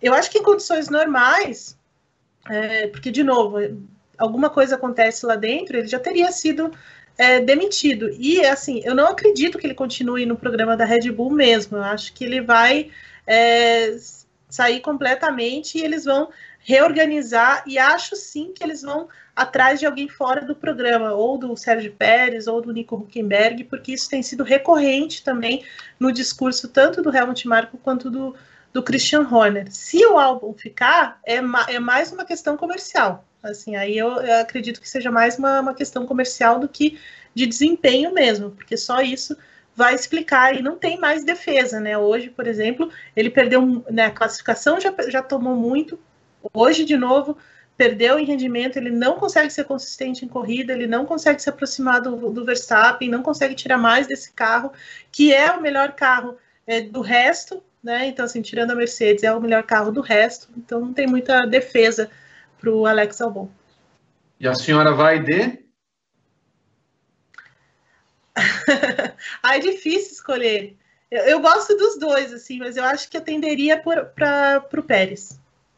Muito bem. Você aí na sua casa, em qualquer lugar do mundo, Pérez, Huckenberg, ou uma terceira opção, eventualmente voltar com o Gasly, coloque aí no chat no YouTube. Enquanto eu chamo o Berton, eu ia colocar outro piloto, mas assim, eu vou dar uma pausa para trazer o Berton à baila e depois falaremos a respeito do outro piloto, porque o outro piloto envolve uma situação muito maior do que a corrida em si. Oi, Vitor. Tem alguns superchats aqui, mas eu tenho uma pergunta muito importante para você. Com... Para mim. Para você, com uma hora e vinte de programa. Como que as pessoas podem usar as figurinhas exclusivas do grupo do WhatsApp do Grande Prêmio? As figurinhas exclusivas do WhatsApp do Grande Prêmio que aparecem, por exemplo, no chat no YouTube, são adquiridas se você, claro, for membro. Falei agora para vocês. Seja membro, clique lá. Hattrick, Grand Chelem ou Pole.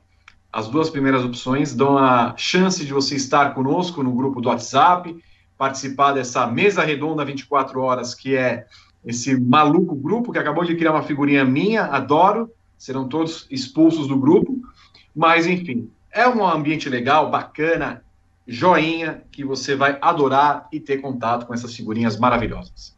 O Hugo José Alves Fonseca mandou cinco reais. Gente, e a rescisão do álbum? É só assinar agora, né? Flavinho, tô comprando um Lada. Comprando um Lada. Que ótimo, que ótimo. Manda aí pra gente o um modelo, qual que é, que cor, que ano, Manda tudo. Mas tem que Eu mandar com outro superchat, porque senão o pessoal tá comentando muito e pode se perder nos comentários. Tá bom. O Rafael Chaves mandou dois reais pedindo pro Flávio e pra Evelyn mandarem um abraço pro Bernardo, que é o assinante Grande Prêmio. O Rafael é o pai dele. Abraço, Bernardo! 13 anos. Abraço, Bernardo. 13, beijo. 13 anos. Foi aniversário dele no GP. O último GP foi Eiffel, né? Eu acho que foi no GP de Eiffel o aniversário dele. Vicente. O Berton, nós Oi. vamos ter que criar um grupo GP conteúdinho para menores de 18. É, não, ele não tá no grupo, o Rafael não deixa. Vamos colocar os filhos deles aí para dar uma movimentada. O Vicente Neto mandou cinco reais, comentando aqui sobre o assassinato do, do pai do Petrov.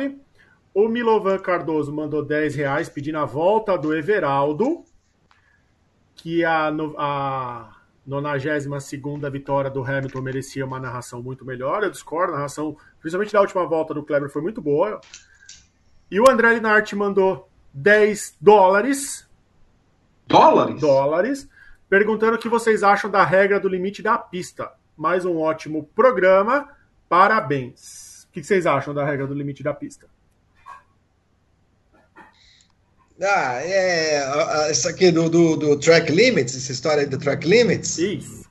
Cara, isso depende muito do, do, circuito. Eu acho que o único antídoto para esse tipo de coisa, para não ficar uma coisa tão chata, sexta-feira foram 120 e poucas voltas anuladas e tudo, é você criar é, barreiras físicas, entendeu? Que, que, se o cara sai do track limits, ele vai meter o, pé, o, o pneu numa brita ou numa grama. Ou porque quando você oferece é, pista para o piloto, ele vai usar, entendeu? E é muito difícil fazer esse controle, né? Quando o, de dentro do carro.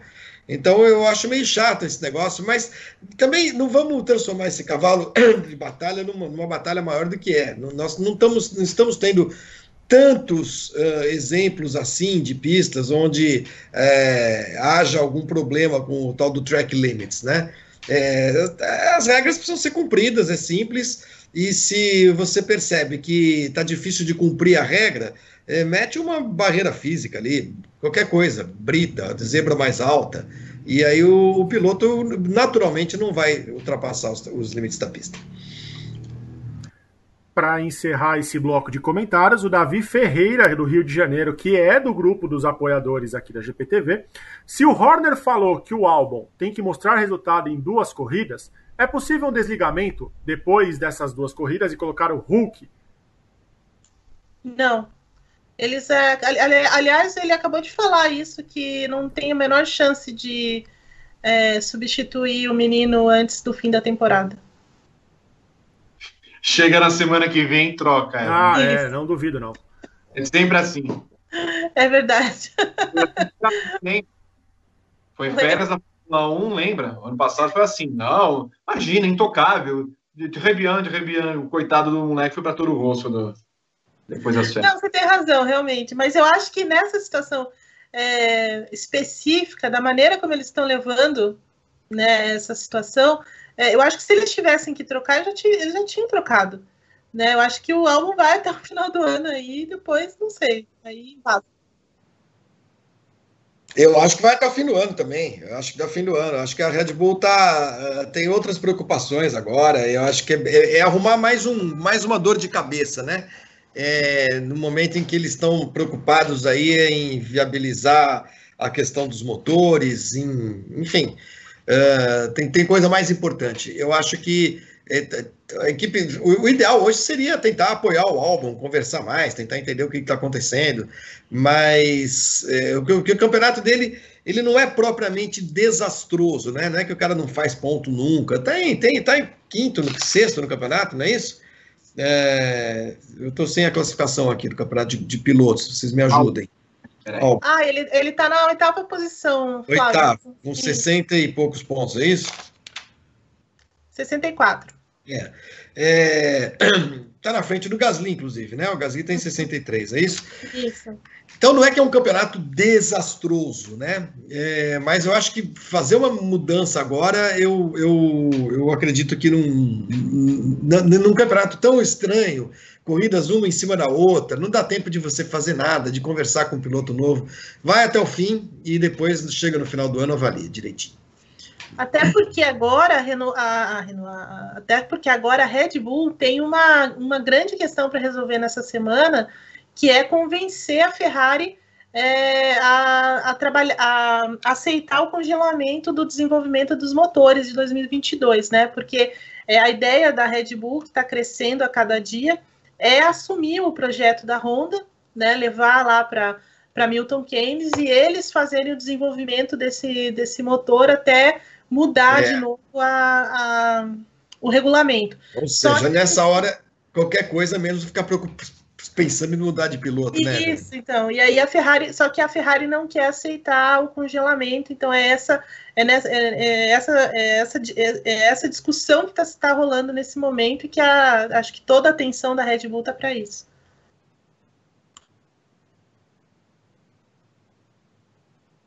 Posso ir? Vamos! O Bertão não falou nada, deve ter morrido e caído na, na zona norte de São Paulo. Não, eu disse que era a última pergunta para encerrar o bloco. Ah, tá bom, é que eu pensei que você viria com o final, com, com, Não, já que você me chamou de volta, eu tenho mais um superchat do César Soares Ai. perguntando por que ninguém fala da volta do álbum para AlphaTauri. Porque acho que nem para AlphaTauri o coitado vai voltar. É, né?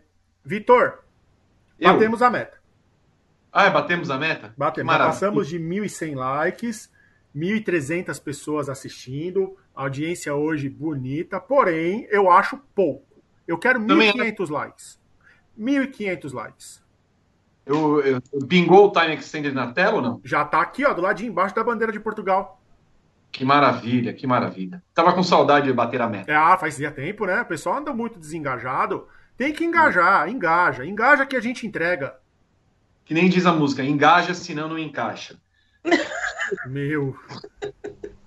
Olha só. É, o, o, Flávio Gomes. Lance é um papo que não começa agora na corrida, tá? É um papo que começa no, no início da semana, quando me parece que fica claro a tentativa dele esconder o seu caso de Covid-19, quando as determinações da Fórmula 1 foram claras nesse ano de que o piloto, qualquer piloto que tivesse manifestado alguma, alguma, algum sintoma da doença deveria comunicar imediatamente à Fórmula 1 e à FIA, e não foi o que aconteceu. A gente viu que ele passou mal no GP da Rússia, é, muito provavelmente ali ele não tenha pegado Covid-19, depois é, se manifestou no GP de Eiffel, quando no sábado ele não é, participou, porque se sentiu mal, e o Huckenberg foi chamado às peças. No final das contas, Flávio, é, a, a, Fórmula 1 deu apenas uma reprimenda para o piloto, tá?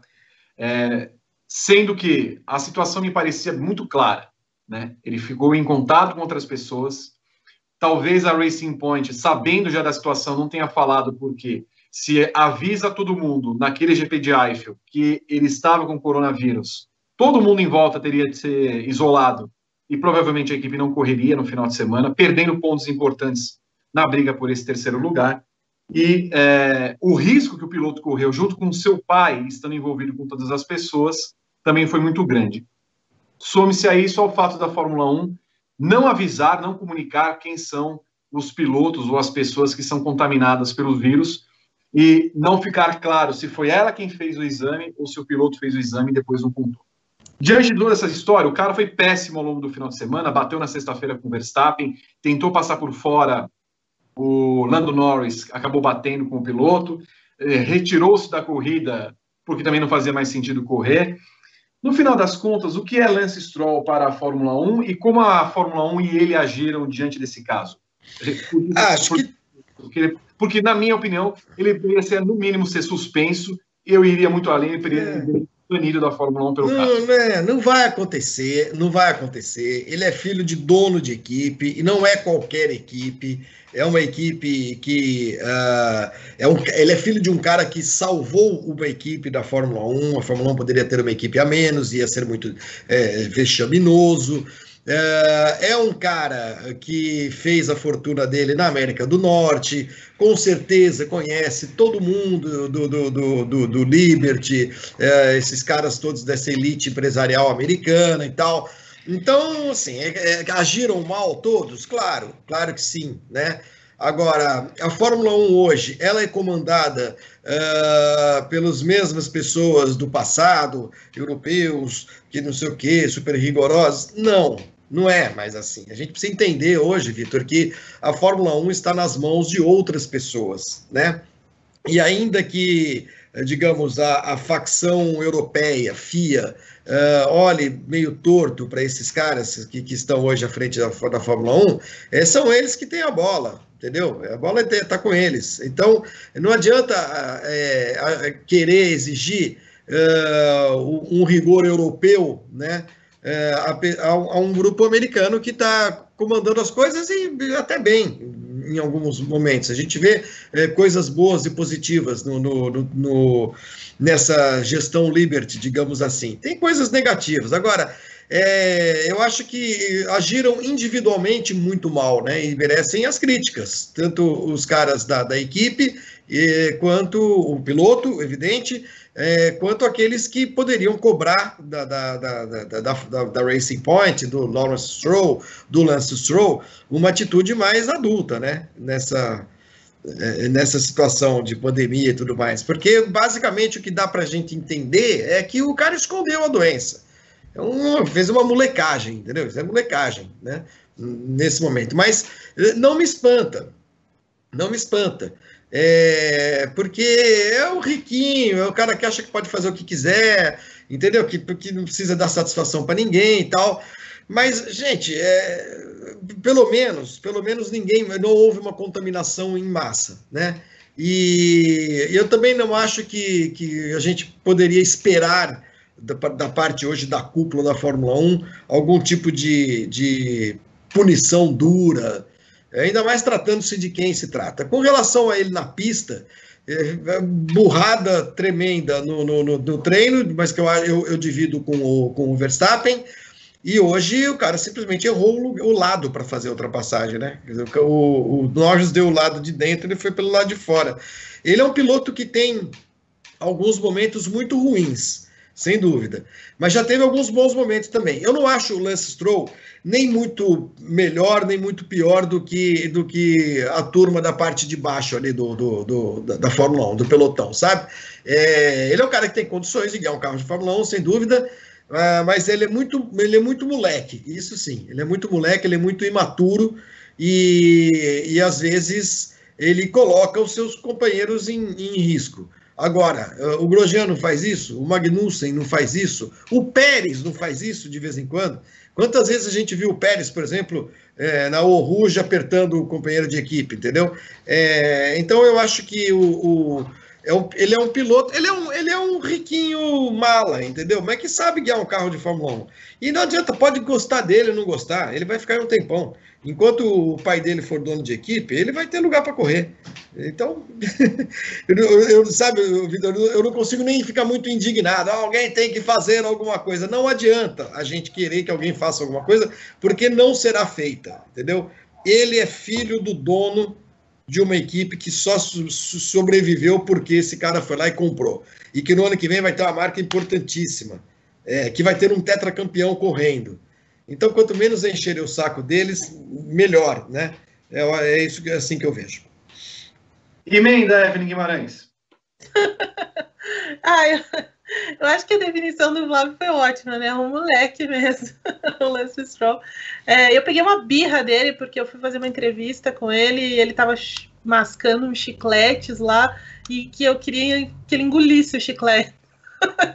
Mas, é, sim, ele, ele tem bons momentos. É, primeiro falando da pista, ele evoluiu muito, muito mesmo dos últimos anos, principalmente nesse, nessa temporada com a Racing Point. É, na medida em que o carro melhora, ele também conseguiu é, melhorar, né? Ele, é, enfim, ele faz corridas mais consistentes, melhorou enormemente na classificação, que era o grande, é, o grande problema dele, né? A classificação. Então, assim, ele teve uma evolução grande, sim. É, com relação à história da, da Covid, eu acho que é, o que mais chama atenção nessa é a irresponsabilidade da Racing Point, que tinha que tem uma, que tem uma explicação, né? Porque, assim, é, era evidente que ele precisa, precisava ser testado, né? Ele é testado na terça-feira anterior à, viagem para a Alemanha, deu negativo. Poderia ser um falso negativo, enfim, que acabou se comprovando.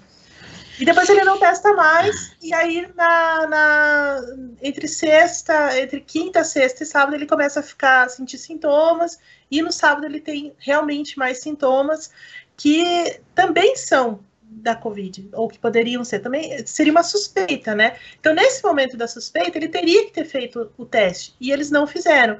E primeiro, o chefe da, da, da Racing Point vem, vem dizer assim: olha, é, ele fez cinco ou seis testes e todos deram negativo. Ele não fez, né? Porque depois ele diz: olha, ele é, foi visto por um médico, um médico atendeu ele no hotel, também não foi, porque depois a gente ficou sabendo, depois ele falou mesmo, o próprio Lance Stroll, que ele só telefonou para o médico e o médico disse que não precisava fazer o teste. Então, assim, começa um monte de, de coisas estranhas, né?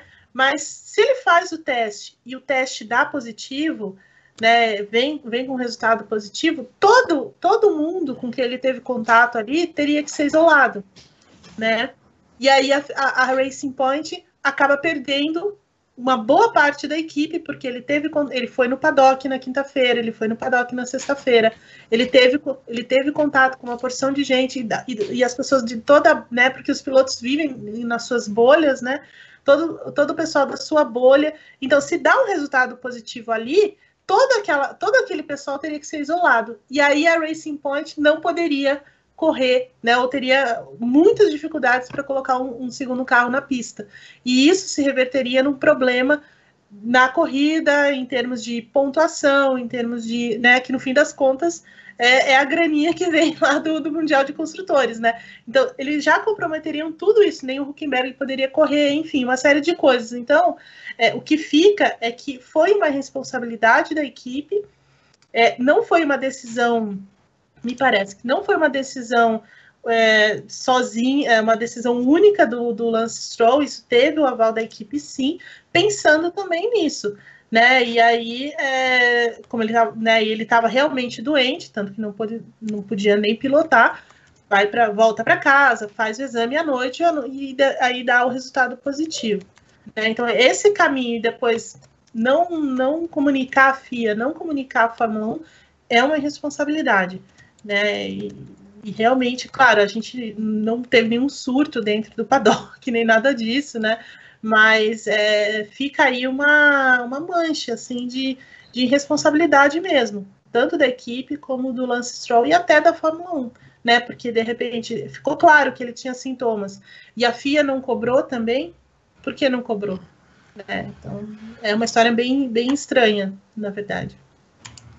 Só pegando o gancho da informação, a Espanha acaba de declarar estado de emergência até abril de 2021. Uau! É, toque de recolher entre as 20, das 23 da, horas da noite, 11 da noite, até as 6 da manhã.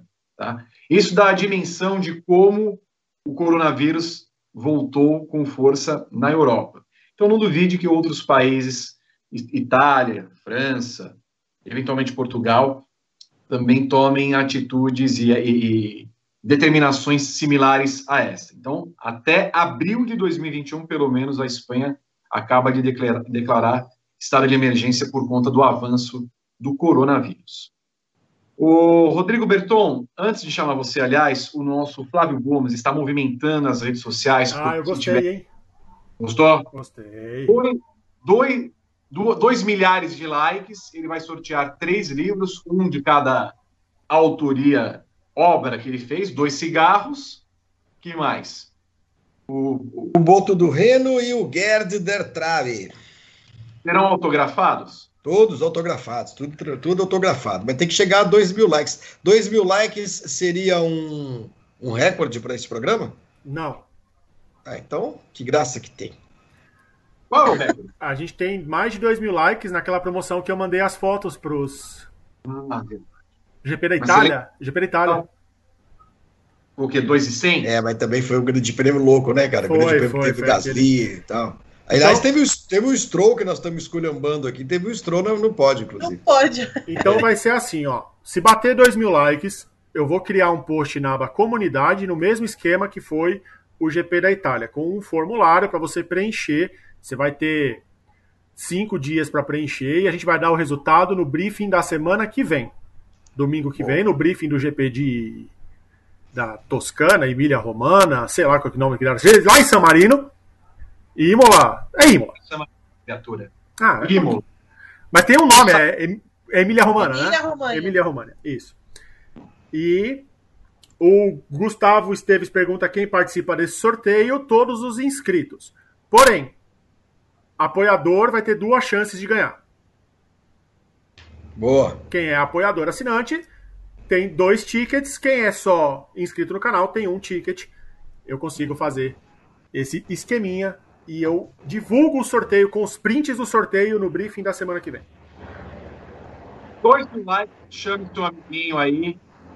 Se não, não alcançar dois mil likes, ninguém vai participar do sorteio. Então, liga para o amigo, fala assim, ó, entra lá no Grande Prêmio, no canal, dá aquele like gostoso. Depois pode almoçar, fazer o que quiser, mas é importante chegarmos a 2 mil likes para Flávio Gomes, sortear. Se, assim, se passar de 2 mil likes, amigo, você vai ver o que ele vai sortear. E para informar que o tempo está fechando mais uma vez a zona norte de São Paulo, ouço trovões aos fundos, então se cair é o, o, o clima de São Paulo e, e a estrutura de São Paulo para esse grande evento chamado Tempestade.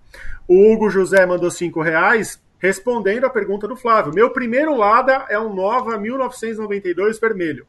Niva deve ser, né? Ele mandou Nova. Ele escreveu é. Nova. Não, saiu errado. Ele deve ter escrito no, no, no, celular que o corretor. É o Niva, é 92. Niva. É um grande Jeep, é sensacional, muito legal. Mas Parabéns. vou precisar restaurar. É, Quem normal. vocês acham que irá substituir a nobre dupla da Haas? O Evelyn, antes do, do Gomes, as pessoas estão gritando nas ruas. Vai, Pietro! Vai, Pietro! Não, sem Pietro. Pietro não tem chance de substituir ninguém lá na Haas. É...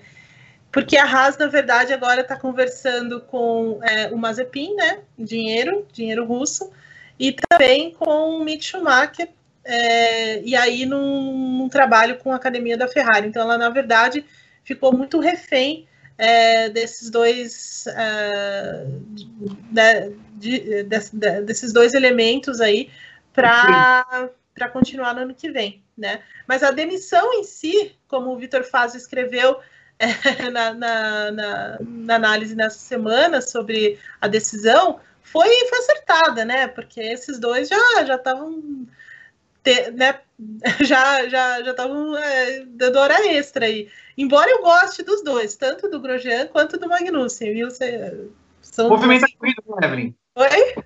Movimenta a corrida, né? sim, sim, então. É. Movimenta a corrida, né? Episódios do Drive to Survive incríveis, enfim. Né? E são duas pessoas bacanas de você conversar também. É, já tive a oportunidade de entrevistar os dois assim é, de forma exclusiva e foi muito divertido, foi muito legal. Então, assim, não tenho absolutamente nada contra eles mas é, eles fazem muita atrapalhada, né? Dá... muita atrapalhada. Mas nesse momento, assim, a Haas está mais olhando é, para o dinheiro, embora o Gene Haas seja um cara que tenha muito dinheiro, né? Uma indústria gigantesca nos Estados Unidos, ele tem equipe na NASCAR, mas o trabalho dele não é, ele não ganha dinheiro com a equipe da NASCAR, né? Boa parte do dinheiro dele. Mas assim, é, sempre é bom entrar um dinheirinho, né? E é o que é, o Mazepin pode trazer e a Ferrari também. O Gomes, se você já acha, por exemplo, o, o Stroll moleque, quando esse Mazepin vier, você não vai ter ideia do que É, mas pelo jeito, pelo jeito vem, né? Pelo jeito vem. É, eu achava algum tempo atrás que o Pérez era um candidato forte, porque a equipe é norte-americana, porque ele tem os seus patrocínios é, da América do Norte, né, do México e tal, faria algum sentido, digamos assim. É, mas agora tem o fator Red Bull que está na que está na parada aí e que pode acabar é, levando o Pérez. Ah, eu acho que os dois tiveram tempo suficiente, né, Grosjean e, e Magnussen, para mostrar uh, seu, seu, seu trabalho na Haas. O começo da Haas foi muito interessante em 2016 ponto da primeira corrida, né? Já fez pontos na primeira corrida na Austrália, foi isso, né, Vitor? Com, com o Grosjean, era o primeiro ano era Grosjean e Gutierrez, depois nos últimos quatro anos estão aí juntos o Grosjean e o Magnussen. Agora a equipe ficou patinando, né? Ela, ela, infelizmente, ela não, não se transformou numa equipe média, ela se transformou numa equipe ótima para o Netflix, por enquanto, e, e, pode ser até que perca até esse, esse charme com a saída dos dois pilotos, né? Mas com a chegada do Mazepin, pode ser que continue mantendo o mesmo nível. Eu acho que os dois uh, já deram a sua contribuição para a Fórmula 1, o, o, o Vitor. Já são caras que estão há bastante tempo. Magnussen já teve chance da McLaren, Grosjean já teve chance na Renault, é, já foram, já voltaram. É, não dá para reclamar nem de, de, falta de estabilidade, porque estão, como eu disse, há quatro anos dividindo a equipe. E a equipe não andou, não andou para frente. Então é hora de, de, de, mexer, de mudar mesmo. É, precisa de grana, como disse a Evelyn. A gente lembra que o ano passado a, a, a, a Haas teve, ela tomou aquele tombo né, com o patrocinador, o Energy. Como é que chamava? Energy. Energy Drink? Não, é, Rich, Rich, É, Rich, Rich, Rich, Energy, que foi é. uma das maiores uma das maiores picaretagens da história, né, que os caras foram vítimas e tudo mais. Então, se chegar alguém com um dinheirinho para pelo menos amortizar a, as dívidas e os gastos, o Gene Haas vai, vai agradecer.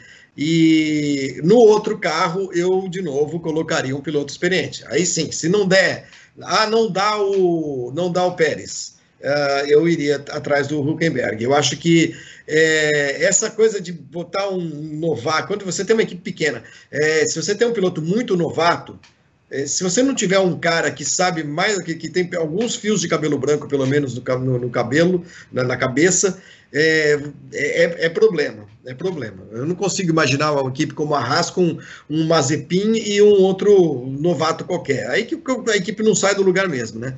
Então, acho que a, a contratação do Russo vai forçar a contratação de alguém um pouco mais experiente. Muito bem. Escuta o, o Rodrigo Berton, quero a vinheta.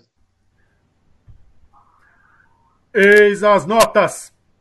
Enquanto o Jorge Peringeiro não chega para brilhantar esse quadro. Você precisa me mandar o texto que eu tenho que pedir para o Jorge Peringeiro gravar. É só isso. Eis as notas? Pode ser um grande é, briefing, apresenta, eis as notas. Só para ficar um pouquinho mais. Ok, eu vou pensar alguma coisa. Bom, eu espero que vocês já tenham pensado nas notas para não chegar aqui e depois ficar mudando, como dizem as regras, muito claras. Vou começar então com Evelyn Guimarães, como sempre. Né, Evelyn? Tá pronto aí, né? ok. Eu não sei por que você é tão autoritário, sabe? Porque às vezes a gente lembra alguma coisinha ali, já muda. Você é muito autoritário. Eu mandei, é as, minhas, eu mandei as minhas para a auditoria do grupo do WhatsApp. Exato. Faz antes, é isso, Evelyn. É fácil. Então comece com Hamilton, Evelyn. Nota 10. Pela pole de ontem. pela pole de ontem.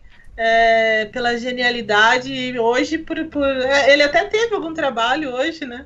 Para vencer a corrida, mas né, o cara é o maior vencedor aí. É, tem o maior número de vitórias da história da Fórmula 1, nota 10. E você, Flávio Gomes? Ah, nota 10. É, é, fez a pole, como a Evelyn disse, uma pole fantástica. Uh, soube, no começo da corrida, é, perder a posição para depois recuperá-la, entendeu? Não, não, não, não, brigou pela, pela liderança é, fazendo nenhuma loucura. E no dia que o cara se torna o maior vencedor da história da Fórmula 1, você não pode dar outra nota que não seja 10. Rodrigo Berton. 10. 10 também dei 10. Os membros do Grande Prêmio, que são os assinantes Grande Prêmio, mais os que estão na GPTV como membros, deram 9,9. E é por isso que a nota dele fica 9,98. Aquela prova que o professor fala, não, ele errou um cedilho. Walter e Bottas, Evelyn Guimarães.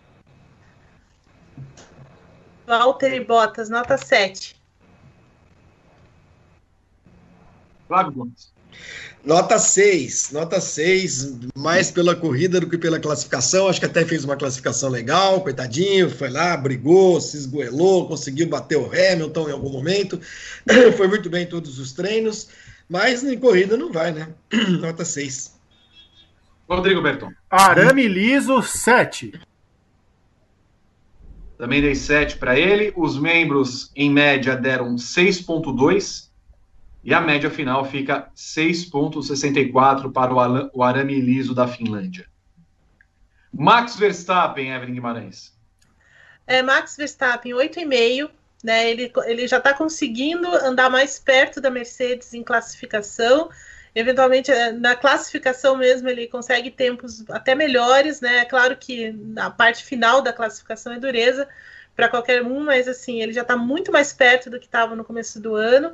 Na corrida hoje, ele também ele teve uma boa largada, mas depois também perdeu um pouquinho de terreno, teve aquele, né, teve aquele é, toque ali com o Pérez, que na minha opinião não foi culpa dele, nem nada disso, foi um incidente de corrida, mas ele se mantém ali como o, o cara é, mais, digamos assim, mais próximo da, da Mercedes, não comete erros, então 8,5 para ele.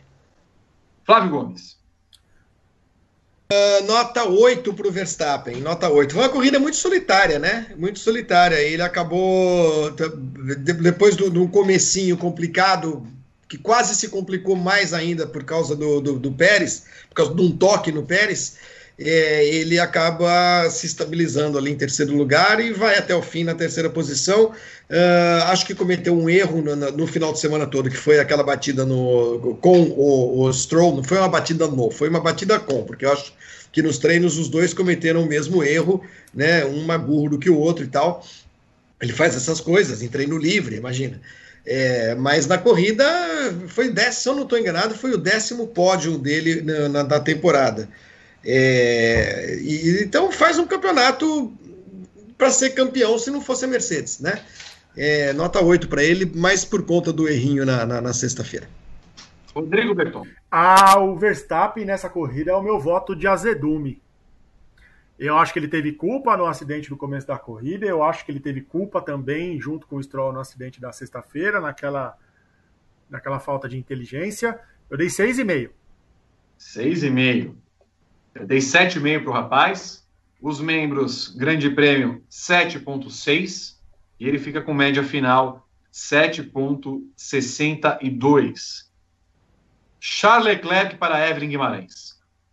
8,5 também para o Charles Leclerc, porque ele pilota um, um carro muito ruim, ele está tirando muito desse carro, né? Quarta colocação. Ele né, conseguiu tempo com pneu médio na classificação, pô, né? E fez uma boa corrida também. Então, 8,5. Flávio Gomes. Também daria 8,5 para o Leclerc. É um. É, é 8,5. É um piloto que está tirando do carro mais do que o carro tem para dar, sem dúvida. E, e para mim, esse campeonato, inclusive, dele, é melhor do que o campeonato do ano passado, em que teve resultados muito mais expressivos, né? Fez pole, ganhou corrida e tudo mais. Mas por que, que eu estou dizendo isso? Porque ele pega um carro que começa o campeonato de um jeito tão horroroso e tá aí chegando em quarto, entendeu? É, tá de parabéns. Para mim, o, o Leclerc está mostrando nesse ano, nesse ano, mais do que no ano passado, ele está mostrando nesse ano o piloto que é. Rodrigo Berton. Oito para o Leclerc de cortador de grama. Oito e meio eu dei para o rapaz. Cortador de grama por quê? Desculpa. Esse carro da Ferrari é um cortador de grama, né? Ah. Motor, é... motor 3 HP. 8,8 os membros do Grande Prêmio deram, ele fica com média 8,46. Pierre Gasly, Evelyn Guimarães. Pierre Gasly nota 8 também, muito combativo, tira muito desse carro da AlphaTauri, é, e hoje veio, veio numa corrida bem forte, então nota 8. Flávio Gomes. Pouquinho mais, 8,5. Eu acho que ele não foi tão bem assim na classe. Não, não, fez uma classificação boa também, sim. Não. É... 8,5. 8,5 é uma nota boa. É, ele chegou em quinto, uh, na frente de McLaren, na frente de Racing Point. É um piloto que tem surpreendido. Ele, ele aliás, estava vendo aqui uns números dele interessantes. É, pela Red Bull, no ano passado, em 12 grandes prêmios, ele fez 63 pontos. Nesse ano, nos mesmos 12 grandes prêmios, mas com a AlphaTauri, ele fez 63 pontos. É, é um piloto Venceu, que. Né? E ganhou uma corrida, pois é. 8,5 para ele. Rodrigo Berton. Ah, se o Verstappen foi o de azedume, a minha nota para o Gasly é a nota doce. Eu dei 9,5. 9,5? 9,5. 8 eu dei para o Gasly. Os membros deram 9,1 ele vai ficar com 8,62 na média final. Carlos Sainz Jr., Runinho, para Evelyn Guimarães. Nota 7,5 pela, pela boa largada dele, principalmente. Evelyn Guimarães. Oi. Acabou. perdão, perdão, Flávio Gomes. Ai, ai, 7,5 também, porque liderou. Depois a corrida até que não foi. Até que foi, foi discretinha é, e no final da corrida, sim, aí ele parte para cima do Pérez, consegue a ultrapassagem, ganha a posição na última volta. 7,5 é uma nota boa para o Sainz. Oito. Também dei 8 para o rapaz. Os membros deram 7,9, tudo ali meio na, na mesma casa. 7,78 é a média de Carlos Sainz Júnior. Sérgio Pérez Mendonça de Albuquerque Medeiros, Evelyn Guimarães. Nota 8 para o Sérgio Pérez e blá blá blá de Medeiros. É, nota 8. Porque ele, ele foi combativo hoje e pontuou bem. Só no fim, né? Por conta da estratégia, mas ele perde aquelas posições, mas nota 8. Flávio. Também, acho que o que aconteceu na largada não dá nem para colocar como erro, foi uma infelicidade dele, do, do Verstappen, dos dois. Ele cai para último e vem se recuperando com duas paradas, para chega em sétimo. Bela corrida, viu? O que eu falei, é um piloto que eu contrataria. Rodrigo Berton. Eu dei sete. Dei oito para o rapaz. Os membros 7.4 média final 7,68. Esteban Ocon, Evelyn Guimarães. Nota 7,5 para ele. É, pela, pela boa corrida que ele fez, chegou à frente do Ricardo. 7,5. Flávio Gomes. Nota 7. É, acho que a grande, o grande ponto alto dele, o ponto alto dele nesse fim de semana foi ter cuidado tão bem dos pneus no primeiro stint, né? Ele só foi parar lá na volta, deixa eu ver aqui, eu marquei 50. Uh, cadê? 54. 53, Flávio. Foi na volta 54. 54, 54 exatamente. Ele estava em quinto, né? Caiu para oitavo. É, chegou em oitavo, é uma boa posição, mas ele não, ele não tem se classificado bem, né? É, então a minha nota para o Ocon é. Que, que, nota que eu tinha dado? 7, 7, não é isso? 7, nota 7. Berton. 7. Dei 8 para ele. Os membros deram 7, ele fica com 7,3 no final das contas. Daniel Ricardo, Evelyn. 7. É, é uma prova apagadinha do Ricardo, ainda chegou a.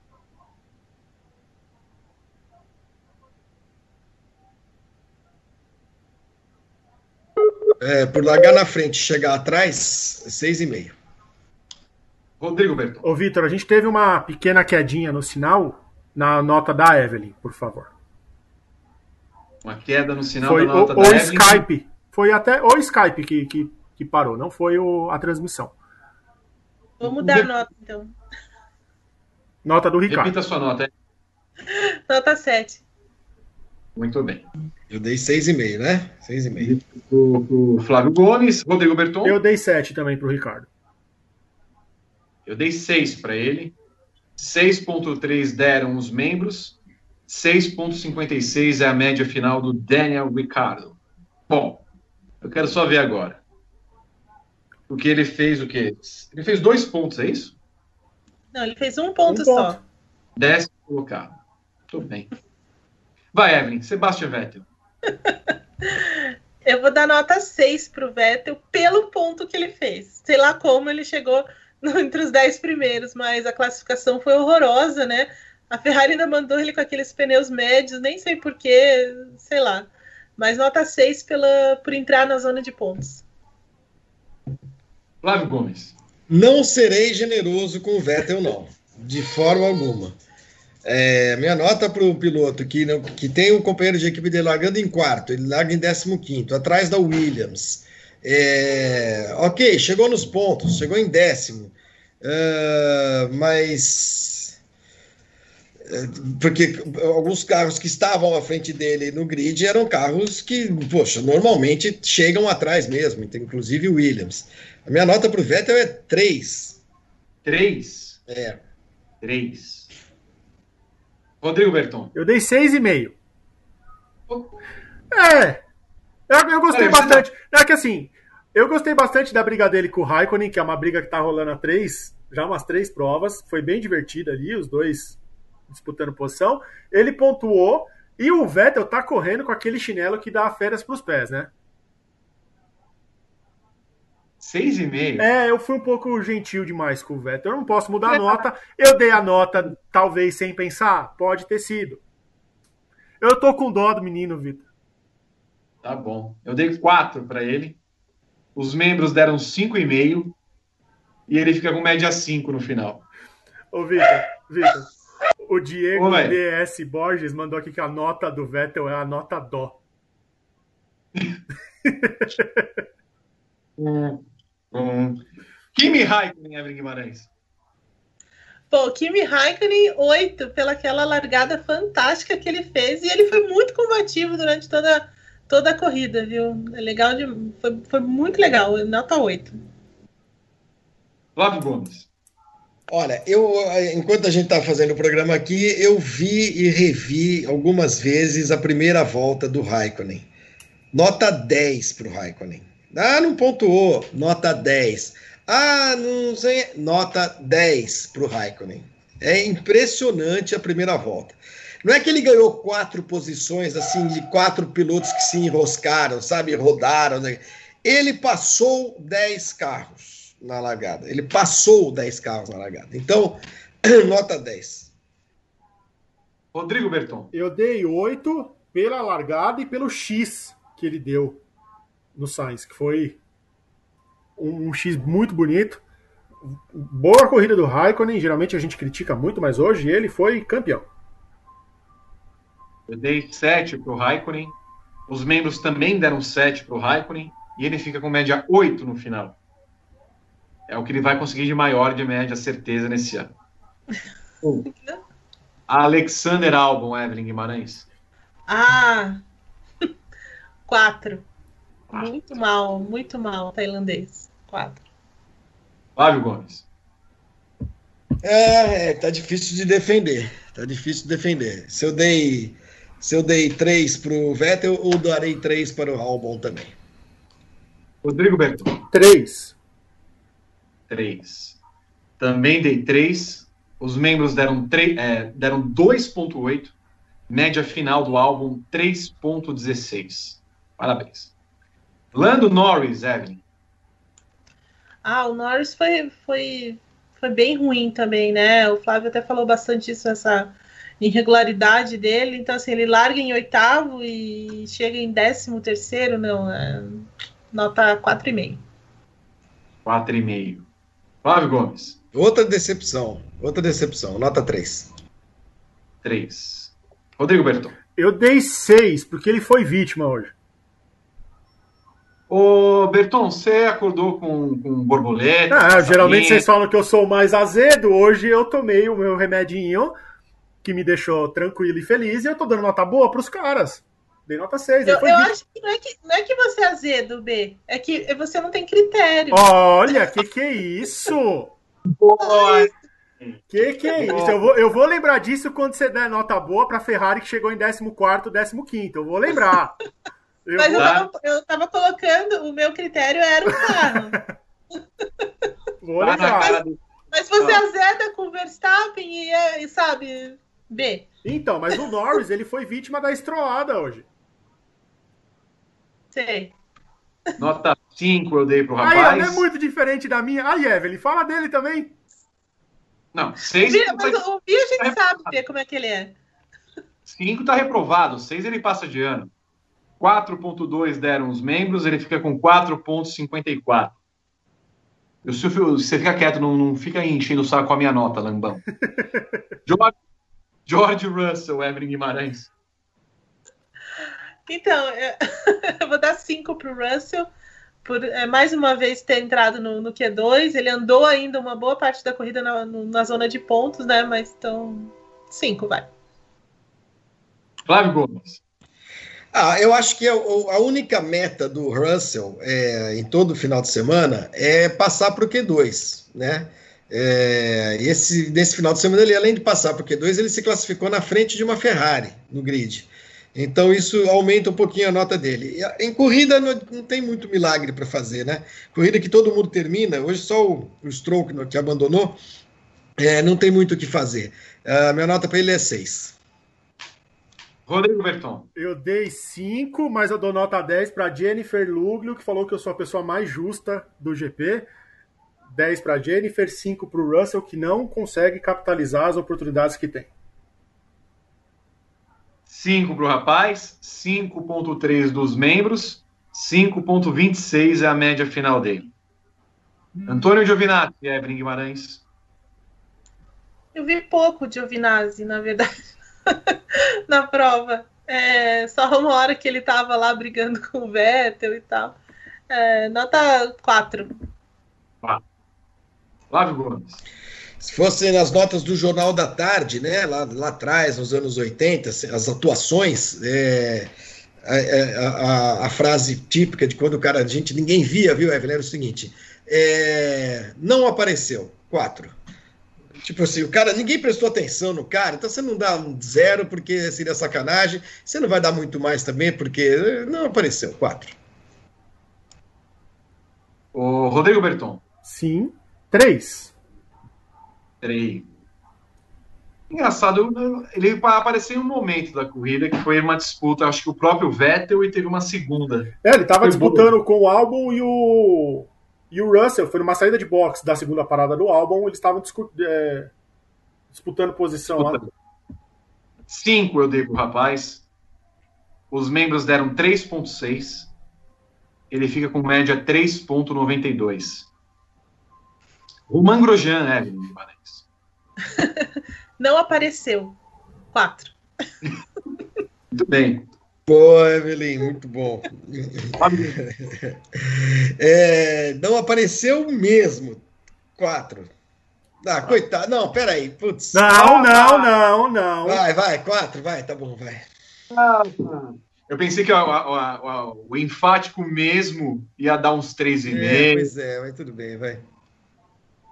Rodrigo Berton. Melhor notícia da, da semana do Grosjean, do Magnussen do Grosjean, foi a demissão, nota 2. 2? 2. Eu dei 4 pro rapaz, os membros deram 2.9, ele fica com 3.38. Kevin Magnussen. Ô, Vitor, você errou a ordem, né? O Magnussen chegou na frente do Grosjeano, chegou? Não. Não. Não. 16 Grosjean, 17 Magnussen. Vai, Evelyn. Quatro. Não apareceu quatro, é isso? Não apareceu. Flávio Gomes. Não apareceu e chegou atrás do Grosjean. Três. Rodrigo Berton. Dois também.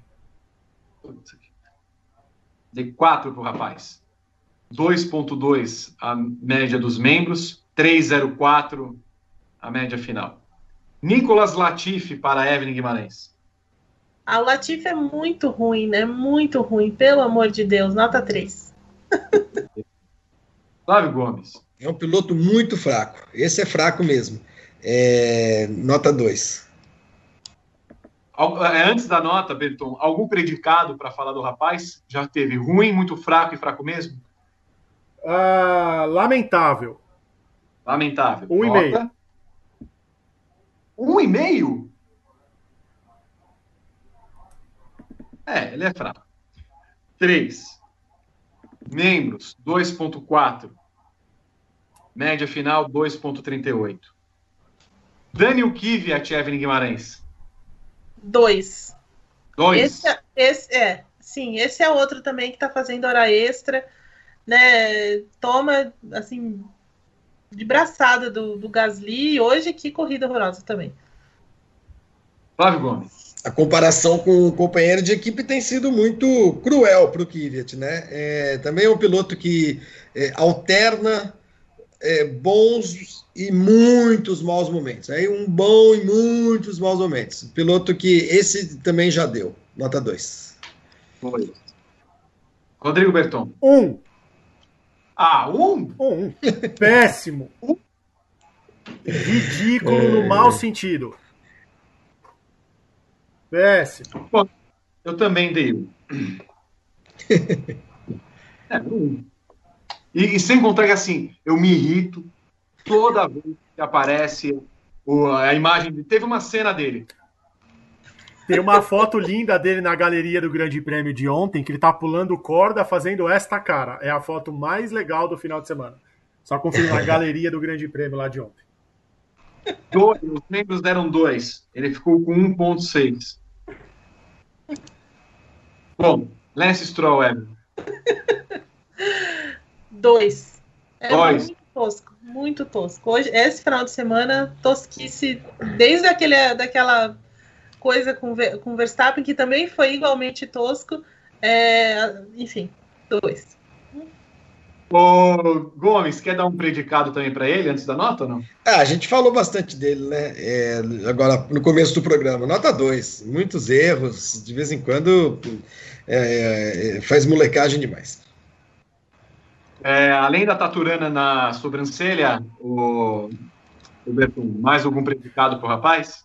Ô, Vitor, antes de eu dar a nota, você sabe que esse carão do Kivit que você fez, daqui a pouco vai aparecer no grupo do WhatsApp como figurinha, né? Só pra, só pra, pra, pra esclarecer. Olha, o Stroll nem deveria ter corrido nota zero.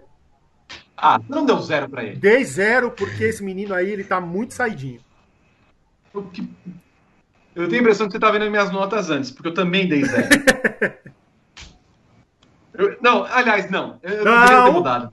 Eu deveria ter dado, não eu não vou mudar, eu não vou, não vou mudar. Mas eu deveria ter dado menos meio, como a gente fez com o Raikkonen outro dia. 2.2 a média dos, dos gloriosos membros, 1.24 a média do Stroll. A nota da corrida, Evelyn.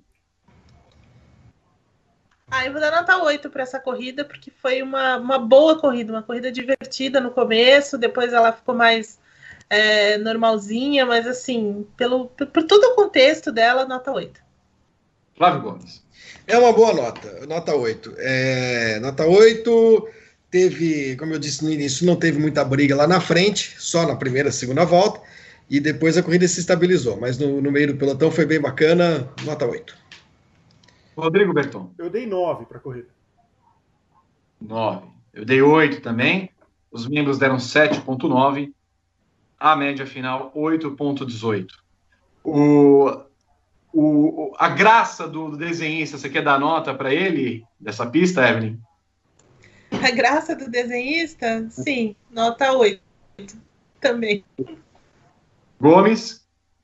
É uma pista bem legal. Eu acho que o, o, a grande vantagem dela, a grande vantagem, o grande ponto alto dela são, são as subidas e descidas. Acho que ela tem, tem algum, é um pouquinho, há um certo exagero nos cotovelos, né, nas curvas de baixa, que são meio chatas para quem está dirigindo. Mas o resto compensa. Nota, essa, esse circuito como um todo, o lugar onde fica, nota 9. Beton? 10. 10. É, o lugar é lindo, a pista é linda, a corrida foi legal Gostei bastante, nota 10. Eu entrei no 9 para 9 para ela, os membros deram 9.2 e a média da pista do desenhista do português Kió 9.04. É Você isso, sabe o que merece também. 10 também, Vitor? Que é? Milovan Cardoso merece 10. Por quê? Porque ele diz aqui, ó, pessoal tá sabendo que vai rolar três livros autografados do Flávio Gomes. Se batermos 2 mil likes, Bora lá, gente! Ele merece 10 por esse comentário e quem deixar o like merece 10. Se chegar a 2 mil likes, a gente vai sortear três livros do Flávio Gomes para galera que se inscrever lá no, no post na aba comunidade. No nosso Time Extended, já que vocês conseguiram bater a meta de hoje, eu agradeço todo mundo que lutou por isso. Eu vou a escolha dos nossos comentaristas.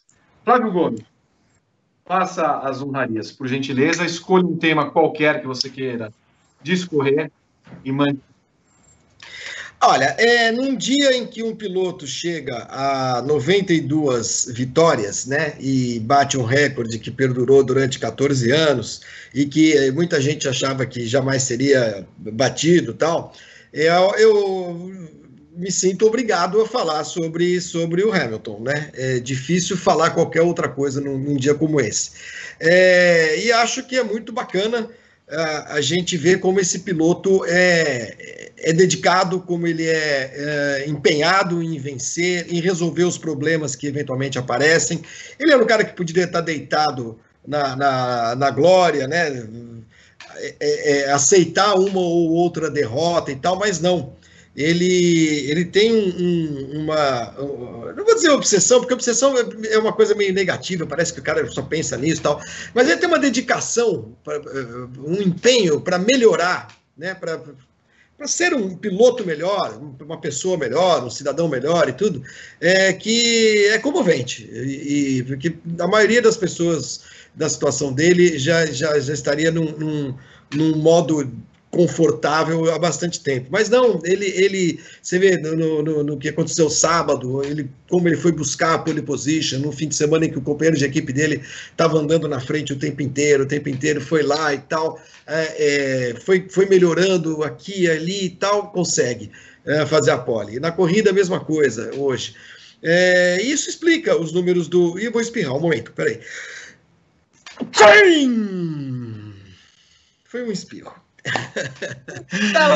Tá Muito obrigado. É, isso explica o, o, piloto em que ele se transformou, né? É, claro que ele ele está conseguindo uh, usufruir de, de, dessa, desse domínio que a Mercedes construiu na Fórmula 1 mas não dá para não dizer que uma boa parte, uma boa responsabilidade por esse domínio, isso aí, põe a máscara, é, ele, ele é do Hamilton, né? Ele tem, tem o, o a participação do Hamilton. Então, é, muito bem, Vitor, todo mundo usando máscara na rua, hein, por favor. Então, é, que fiquem aqui as nossas homenagens e o nosso, nosso agradecimento por ter o privilégio de ver a, a, carreira inteira desse piloto, desde a primeira a corrida lá em 2007, na GP2, eh, a primeira vitória no Canadá, o primeiro título em 2008, um título espetacular, né?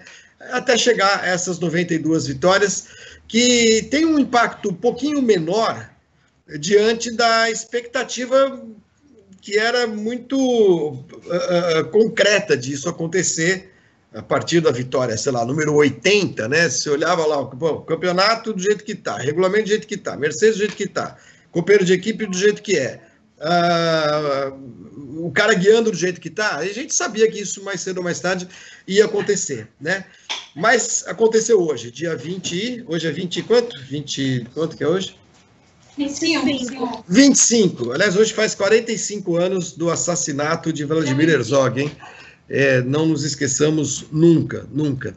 É, então, no dia 25 de outubro de 2020, está para os anais que um senhor chamado Lewis Hamilton ultrapassou a marca de Michael Schumacher, de 91 vitórias, e agora ele vai continuar engordando esses números e caberá a alguma geração, se é que isso vai acontecer, superar o que esse cara está fazendo na pista, que é demais. Me parece que ele passa de 100 poles esse ano, né? Ah, passa. Faltam passa. quantas corridas, é, Evelyn? Cinco, né? É. é. A Mercedes fez todas as poles até agora. então, nada indica que não fará todas as poles. Imaginar que ele vai fazer três? Não é, é impossível. Passa, né? Evelyn. Com certeza, acho que ele passa. Escolha o seu tema, Evelyn o meu tema, agora fica difícil escolher qualquer coisa sobre tema que não seja o Hamilton, né? Porque Pode o cara. Oi? Fique à vontade para falar dele. Ah, tá. Não, assim, é só complementando o que o Flávio falou, mas eu acho que a coisa mais importante mesmo, que aquilo que vai ficar também, é, além, lógico, da, de todo o talento, a dedicação, o trabalho que ele tem, é, é o trabalho, digamos, de, de, de, abrir os olhos também desse esporte, de tentar é, falar mais, sobre, de ter uma responsabilidade social maior, de falar sobre isso abertamente, de colocar uma camiseta em protesto em cima do, né, no lugar, no pódio, que é o lugar de, de maior exposição, né, da, da, de ter a coragem de fazer isso. Então, assim, é, é, muito grande, na verdade, é muito maior do que esses números. É por isso que é, escreve mesmo esse, esse capítulo tão especial da Fórmula 1. Nós somos, sim, privilegiados por conhecê-lo, por acompanhar o que ele está fazendo, mas principalmente é, o que ele faz fora das pistas. Eu acho que isso não tem muita comparação é, com ninguém é, que já passou pela Fórmula 1, é, né, alguns, assim, alguns pilotos já, já falaram sobre coisas, né, sobre, chamaram atenção para questões políticas e etc., mas não com a força, não com a maneira como o Hamilton tem feito, e isso é, é o que vai ficar, pelo menos para mim, assim, é o que mais marca é, nesse cara, é essa coragem dele de falar sobre essas coisas, de, ele realmente encontrou uma forma e de de mostrar isso. Então, assim, hoje, por exemplo, hoje ele já estava desde cedo com a camiseta é, falando sobre os problemas lá da Nigéria, né, fazendo, chamando atenção para o que está acontecendo lá, toda a brutalidade policial, enfim, é essa coragem para mim que fica mais do que o que ele faz na pista. Muito bem. Berton, temos mensagens encaminhando para o encerramento do programa? Temos, temos superchats. O que nós não temos são likes. Só para deixar isso claro. Só um, um K e meio de. Não? É, tem 1.500 likes. Ele não, o YouTube já não me mostra mais o número exato. Temos 1.500 likes. 1.5K. Eu não sei. Vamos acumular os então? Eu acho que vai ficar para semana que vem isso aí. Tá. Aí Ou... o Flávio volta na semana que vem. Ou se você é, assumir a, o manto de Victor, o bondoso, o benevolente, tal qual estará um dia na sua lápide daqui a 100 anos e deixar a gente somar os dois programas para ter 2 mil likes. Aí fica a seu critério, você decide até o fim do programa. Então tá bom. Não. Não. O Tiago Cerqueira mandou 20 reais. Mudando de assunto, Flávio e amigos. Com 30 dias do anúncio, entre aspas, dos direitos de transmissão da Fórmula 1 no Brasil, vocês sabem se alguma TV embarcou e as garantias foram dadas? Ou a empresa a milícia só trabalha com dinheiro vivo? São palavras do Tiago, hein? Para quem é a pergunta? Para o Flávio e amigos. Ah, Vitor, você provavelmente a gente tem provavelmente as mesmas informações. É, o que se sabe, o que se sabe é que os direitos foram por enquanto entregues ao Rio Motorsport, né? Os direitos de, de transmissão. É, Sabe-se que há um prazo, havia um prazo de 45 dias para que esse consórcio apresentasse a Liberty ou o pagamento, né, ou garantias uh, que podem ser bancárias ou podem ser, por exemplo, não, olha, Liberty, eu tenho aqui a promessa, tem uma carta assinada pelo Silvio Santos dizendo que vai pagar os direitos. E isso pode ser, isso pode ser aceito, eventualmente, como, uh, como uma garantia. Por quê? É, o que está norteando essas negociações é hoje, eu acho, a impressão que eu tenho aqui, olhando de fora, né?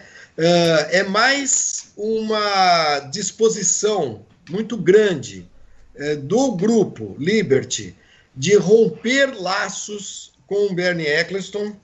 E quando a gente fala de laços, a gente pode incluir a Rede Globo, a gente pode incluir uh, o Thomas Roone, que é o promotor do Grande Prêmio do Brasil, é, e que para romper esses laços, uh, o Liberty está disposto até a esperar, até a negociar com uma, um grupo, uma pessoa que alguns meses atrás já deu um calote na MotoGP, né? Eles são os donos do, do, do produto. Eles, na, pra, na, na, realidade, tá? eles negociam com quem eles bem entenderem, não com quem a gente gostaria que negociasse. Né? É, a gente é, é, é, olha para esse consórcio com uma enorme estranheza, enorme estranheza, né? Porque é um consórcio que promete um autódromo, é um consórcio que negocia com o governo do estado, com o governo federal, uh, que se aproxima de figuras nocivas para a humanidade, né, como é o caso do, do atual presidente da República.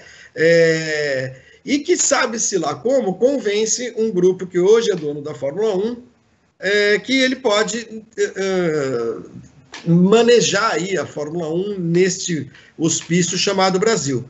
Então, para onde vai? O que a gente sabe, é, está sendo negociado, conversado com o SBT, está sendo conversado com a Band, né? É, em algum momento vai precisar entrar dinheiro nessa história porque em algum momento o Liberty vai falar, não, agora, escuta, tudo bem, legal, é, TV Brasil, TV Aparecida, seja o que for, mas tem um, tem um valor que precisa ser pago. Eu acho até que esses direitos serão vendidos, uh, como aconteceu com a Libertadores, por menos do que a, Liberty conseguiria da TV Globo. Essa é a impressão que eu tenho, né? Porque vai chegar um momento que uh, o Liberty vai falar assim, bom, nós não temos nada, não temos nada. É, se, a não ser que a Globo entre na jogada de novo. Não sei se é o caso, né? Não sei se será o caso. Acho que também não devemos descartar isso, tá?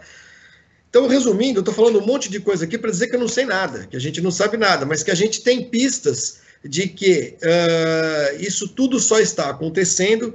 Eu acho que o, o, a razão primordial é a necessidade que o Liberty Media Group tem de romper todos os antigos laços que esta empresa, Fórmula 1, essa categoria tem com o seu antigo chefe, que é o Bernie Eccleston, que por ser um cara muito personalista e tudo mais e tal, e era o dono, né, dono mesmo do negócio, ele deve ter deixado um monte de, de, de, de, de negociação mal mal conduzida por aí, sabe? No meio do caminho, sabe? Porque ele era um cara que podia chegar em São Paulo e falar assim: escuta, não precisa pagar. O negócio é meu, entendeu? É meu, eu faço o que eu bem entender. Não quiser pagar, não paga. Ele não tinha que dar satisfações eh, para ninguém. Então ele fazia uma negociação com uh, São Paulo de um jeito, com Baku de outro, com o Sheik do Bahrein de outro. E assim, assim vai. E aparentemente o, o Liberty quer a coisa menos personalista e romper tudo que havia com esse passado com o Bernie. E repito, para romper, eh, no caso do Brasil, para romper com o Bernie, passa por uh, romper com, com, com, São Paulo e passa por romper com a TV Globo. E por isso voltamos ao que o, até que o Flávio falou no começo do programa, que é a questão de não termos um GP do Brasil em 2021. Afinal, todas as promessas que foram feitas tanto para a Fórmula 1 quanto para a MotoGP, é que haveria um autódromo no Rio de Janeiro, onde seria feita uma corrida em 2021 no Brasil, é, em 2021 na Fórmula 1, em 2022 na MotoGP. Aliás, uma coisa que o Grande Prêmio em si precisa ver com a MotoGP, a quantas anda o acordo que havia sido feito com a Rio Motorsport, porque ele era válido a partir de 2022 para fazer uma corrida. Entendo eu que a quebra do contrato e tudo que aconteceu com o calote dado na MotoGP também tenha ido para o vinagre o acordo com o tão sonhado autódromo para ter uma corrida no Rio de Janeiro em 2022. Mas é, é um fato basicamente certo de que a Fórmula 1 não vem ao Brasil em 2021 e acho que dificilmente mudará esse cenário, a não ser que a mão de Stefano Domenicali como novo CEO da Fórmula 1 é, entenda, porque ele é um cara que trazer um mercado é, é, imprescindível para os objetivos da Fórmula 1 é, enquanto negócio, né, Flávio? Desmuta, Flávio. Desculpe estar tá me estendendo, Evelyn. É, eu acho, inclusive, que isso é importante dizer, é, que tudo isso que eu disse, ah, o Liberty não quer mais, o Bernie não quer mais, as coisas antigas, blá, blá, blá, blá, blá, blá, blá. Tudo isso é uma verdade que eu consigo enxergar nos bigodes do Chase Carey. Vocês entendem o que eu estou dizendo? Ele é o americano, ele é o cara de mídia, ele é o cara que veio da Fox, veio da Disney, sei lá não. É, e que tem um pouco, americano, americano jeca tem muito disso, né? Quando você, quando ele é, é, é, vocês estão assistindo, vocês devem ter assistido é, Emily em Paris, né? É esse seriado novo aí que está passando na, na Netflix, está fazendo muito sucesso. Vocês assistiram ou não? É uma menina, é uma menina publicitária americana, a empresa americana compra uma agência na França e a menina vai trabalhar na, na, na França, né? Em Paris. E ela não sabe falar bonjour, entendeu? Que é, e, e, e, faz. É que é simpaticazinha tal, não sei o quê, mas enfim, é aquela coisa de um americano achar que o seu uh, American Way of Life, of, de fazer negócios e tudo mais, é o único que é aceitável no mundo. Quando há outras coisas, aí você vai para a Europa, você vai para Paris, vai, não, os caras que não entram às sete da manhã, entram às dez e meia. Uh, os caras que param para almoçar, entendeu? Não almoçam em cima da mesa um hambúrguer, entendeu? É, sabe essa diferença cultural que existe? Então, é, essa diferença cultural, esse choque cultural que a gente está vendo hoje na Fórmula 1, ele tem muito mais a ver com o Chase Carey do que com o, o grupo como um todo, porque o grupo é um grupo enorme e tal. E botaram esse cara para cuidar disso. Tem um monte de coisa legal, repito, acho que tem um monte de coisa importante que a Fórmula 1 fez nos últimos anos. A coisa das redes sociais, é, a mudança do seu visual, é, as transmissões das corridas, os vídeos no YouTube, o, o, canal no YouTube, o site, está tudo legal, muito bem, perfeito. Mas uh, o negócio em si, o negócio, não está dando certo em termos de grana grana. Apesar de toda a disposição do Liberty de romper os laços com o Bernie Eccleston, a Fórmula 1 era um negócio muito mais lucrativo nas mãos do Bernie Eccleston do que está sendo agora, né? Então isso pode ter a ver com essa essa essa guinada para a Europa, que é trazer o Domenicali, que é um cara do, do, do, do do, do, ambiente Fórmula 1, que é essencialmente um ambiente europeu, né? É, a gente, vocês lembram, a primeira corrida do, dos, dos, Estados Unidos sob a gestão é, Liberty, vocês lembram o que aconteceu, né? Aquele Sim. circo. circo. Que não tinha nada a ver com Os caras entrando, correndo, corredor polonês, bandeiras, cheerleaders, a coisa jeca americana completa que não combina com o negócio Fórmula 1, o, a história da Fórmula 1. Então pode ser, né? Estou fazendo todo esse introito para dizer que pode ser que, sob a gestão Domenicali, haja uma certa europeização da Fórmula 1 de novo, né? É, e que a europeização automaticamente a gente já está falando em coisas mais tradicionais, coisas um pouquinho mais é, é, ligadas à história do esporte, e nisso se encaixa Interlagos. Nisso se encaixa um Grande Prêmio do Brasil. Uma com, o, o, o Tamas hoje não consegue conversar com o Chase Carey, né? Não, não, não se bicam, porque o Chase Carey olha para o Tamas e vê o Bernie, né? Agora, o Tamas é amigo do Domenicali. O Domenicali é um cara que foi dirigente da Ferrari. Ele não foi dirigente da, da, da montanha russa da, da, da, do parque do Harry Potter, entendeu? Ele, ele é um cara que, que, que sabe uh, uh, o que significa esse troço chamado Fórmula 1. O que muitas vezes, a impressão que eu tenho é que Chase Carey não sabe. Né? Então pode ser, porque se soubesse, eu acho que não se envolveria com esses caras uh, aqui do Rio de Janeiro. Né? É a impressão que eu tenho. Mas vamos, vamos aguardar. Está acabando o ano, é, daqui a pouco tem que sair um calendário. Eu acho que o calendário vai ser muito condicionado de novo, por isso que o Vitor acabou de noticiar, é, o fechamento de países europeus de novo. É, porra, puta que pariu, tá, tá todo mundo em polvorosa, né? De novo. Então o calendário vai, talvez seja montado meio que a conta gotas de novo. É, é, tá tudo muito incerto, né? E, e pode ser que o Domenicali sirva para clarear um pouco a situação. Deixa eu trazer uma, uma comparação. Talvez o pessoal também não vai entender muito bem, mas para entender qual é a diferença do Carry para o Domenicali. O pessoal mesmo da Stock Car entende, da Stock Car, negócio nosso brasileiro, que o Carlos Coll é um cara de, de, de automobilismo. Ele sabe fazer corrida, sabe entender como traz a montadora, faz a bolha e tudo mais. O Rodrigo, estava antes como chefe, era um cara de entretenimento. Ele era o Chase Carey do, da, da época. Então, ele fazia o evento em si, como popularizar, como trazer um show, tudo mais tal. Eu, o, o que eu vejo é que o automobilismo não consegue encontrar uma pessoa que seja meio termo, né? Não tem uma pessoa que entenda de negócios e de carros ao mesmo tempo. Tanto que amanhã o Domenicali está em Portugal, principalmente, porque amanhã vai ter uma reunião de todo mundo da Fórmula 1 com as montadoras para definir o que vai ser do futuro da monta da, das montadoras da Fórmula 1, que já vai perder a Honda. Né? Imagina o Chase Carey comandando essa reunião. Tem a menor ideia como coloca um pistão, como é que funciona é. A, a energia renovável da, da, dos motores. Não tem a menor ideia do que acontece. Ele entende como, como vai ser o, o produto, o atrativo Fórmula 1 e o quanto ele vai ganhar em cima disso. Então, não há hoje na Fórmula 1, nem no automobilismo brasileiro, eventualmente, uma pessoa que consiga entender os dois lados. Que seja importante. Aliás, até haveria. O Ross Brown. O Ross Brown. Mas Ross ele é o Brown. diretor técnico, ele não, não manda nos negócios, entendeu? Exato, exato. E aqui o Giulianelli, que era da Mitsubishi, que vai ser o vice-presidente da Stock Car, é um cara que seria melhor, porque ele entende os dois pontos. Ele cuidou Sim. da categoria Mitsubishi como um todo, e é um cara de marketing. Ele é um cara que vai ser um Sim. ganho muito importante para a Stock Car nesse momento. Evelyn, quer falar alguma coisa? Nem você ficou sem falar, Fia. Não, é que.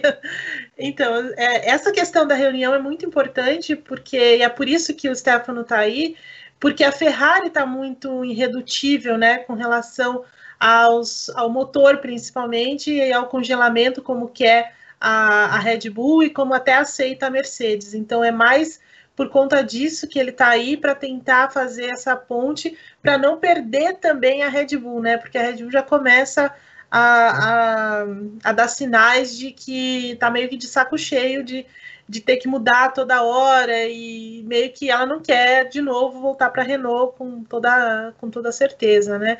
Mas voltando à questão do, do Chase Carey e Stefano Domenicali e tudo mais, é, de fato ele quer terminar esse, ele precisa terminar essa é, o, o trabalho dele com a Fórmula 1 fechando esse calendário, né? E, e, realmente o fato de não ter pista ainda no, no, Rio de Janeiro, de estar muito longe de ter, é um grande problema, né? Porque nesse momento está tudo parado ainda, não tem nenhuma previsão do que vai acontecer, é, o, o, estudo de impacto ambiental ainda está é, sendo, sendo analisado e não tem um prazo para essa análise sair, né? Pode sair daqui uma semana, como só no ano que vem. Então, é, é uma coisa muito nebulosa que nesse momento está praticamente parada, né? Então, assim, não vai ter GP do Brasil tão cedo aqui, é, a menos que o Stefano Dominicali volte com as negociações e retome esse contato, que é bem, bem possível que aconteça, na verdade, é, se, se, todo esse início de negociação com o Rio Motorsport e tudo mais é, não, se, não se concretizar, né? Muito bem. São 14 horas e 30 minutos no horário de Brasília ao vivo. Quero anunciar o encerramento do nosso. Ô, Vitor, eu ainda tenho muitas mensagens. Foi a primeira. Quero anunciar o encerramento depois das mensagens que você vai ler. Então, fica aqui o aviso para a galera. Vocês têm uns 10, 15 minutinhos para bater a meta dos 2 mil likes para o Flávio sortear os três livros. São, hum. deixa eu ver quantas perguntas eu tenho aqui ainda. Uma, duas, três, quatro, cinco, seis, sete, oito. Oito perguntas. Então, uns 10, 15 minutos. Rodrigo Reguim mandou 5 reais e não mandou mensagem. Ah, um tempo a menos para vocês darem like. O Inácio Neto mandou dois reais perguntando se o streaming da Fórmula 1 no Brasil vai ser em português. A gente não sabe nem se vai ter o streaming. Streaming deve ter sim e deve ser em português. Acho que vão acabar arrumando alguém para fazer. É, porque esse é um dos é, das, das, grandes questões, né? E um dos grandes entraves com a Rede Globo e tudo mais, porque ela não queria permitir o streaming é o produto que eles querem vender mesmo, né? Então, assim, com certeza vai ter no ano que vem. O Nipoluso, amigo do Flávio, mandou cinco reais, falando que a motoniveladora trabalhou muito nessa pista, segundo os arquitetos portugueses, pois algumas elevações são artificiais. Vocês acham que é, é o circuito é artificial? Não, é, é, ele, ele, ele, o cara realmente previu uh, um circuito com ondulações e para algum com, com, mudanças de, de, de altitude.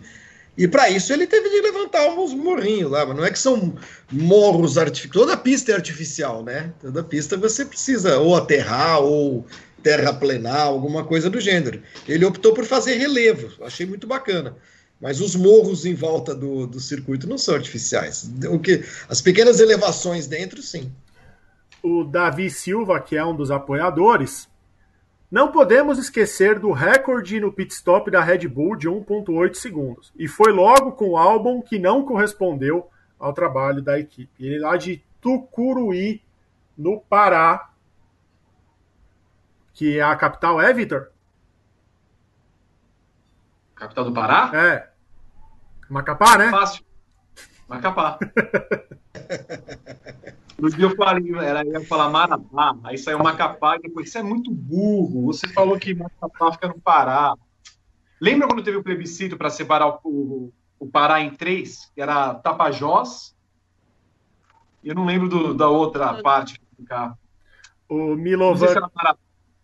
Milovan Cardoso mandou 10 reais perguntando o que houve com o Bottas. Estava 3 segundos na frente de repente, o Hamilton colou. O arame liso arregou sob pressão, pegou a pista molhada e o Hamilton chega 25 segundos na frente com cãibra de tanto levantar troféu. Você mesmo já disse aí, Milovan. O que houve com o Bottas é que é isso aí. Hum. O César Soares Vanderlei mandou 5 reais para 2021 na, Alfa, na AlphaTauri Gasly e Albon não seria uma ótima dupla? Não. E a Pamela Cop, por cinco reais, Vitor, pede para você sair do quadro um instantinho para o pessoal do chat testar um negócio. Ó, chegou a chance de vocês. Ah, ele saiu. Se não bater 2 mil likes, não vai ter promoção na semana que vem. Tá com 1.700, não vai bater 2 mil hoje. Ah, tá acabando o programa. Aí já não é com a gente. A gente tá dando a oportunidade. Isso aí. O Vitor saiu para tomar uma água. Larari. Ah, pode voltar, Vitor, não vai bater. Uma pena, não vai bater. Mais de duas horas e meia de programa. Quero agradecer mais uma vez a Flávio Gomes, que agora vai almoçar um filé mignon. É filé mignon é merluza? Eu não sei o que eu vou comer ainda, não, não, não, não pensei no almoço ainda, Vitor. Mas certamente vou almoçar, ainda tem que escrever né, o meu textão do, do, do blog, que ninguém mais lê, né? É, que mais? E, e, é isso, hoje eu estou de folga da televisão também, então hoje o dia está tranquilo. Muito bem. Entre no blog de Flávio Gomes, flaviogomes.grandepremio.com.br. Ele fez uma chuva de críticas ontem ao Bruno Santos, o nosso diretor. Não, não são críticas, são só perguntas, né? Que tá tudo esquisito, entendeu?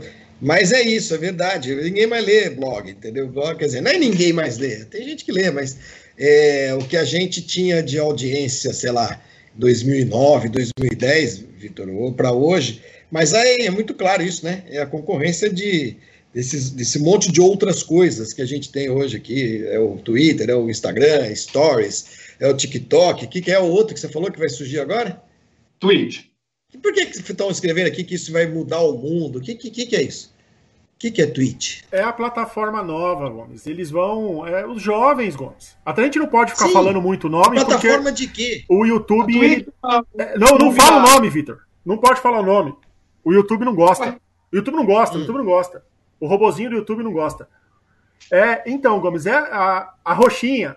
É, porque ela é roxa, a plataforma. O logo é roxo. Hum. A roxinha é onde os jovens fazem as lives deles. Onde tem corrida virtual, onde o pessoal joga videogame para 15 mil pessoas assistir. Lando Norris faz streaming lá para 20 mil pessoas. É, é, é, é, o futuro, Flávio. Em breve. Isso não dá para fazer no YouTube também? Não é a mesma não, coisa? Não, não é. é. É outro engajamento, é outra. É outra plataforma. É o futuro. Entendi. É o futuro.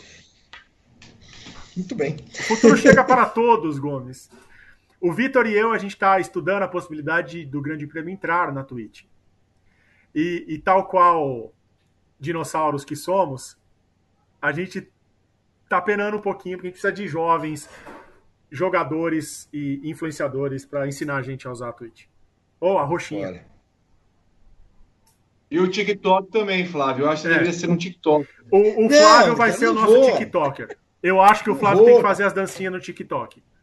Não sei nem o que, que é. Eu já, já tá, porque eu acho que tá vendo é um exagero, entendeu? É, ok, não, nós. Gente, pode me chamar de tudo, menos de antiquado.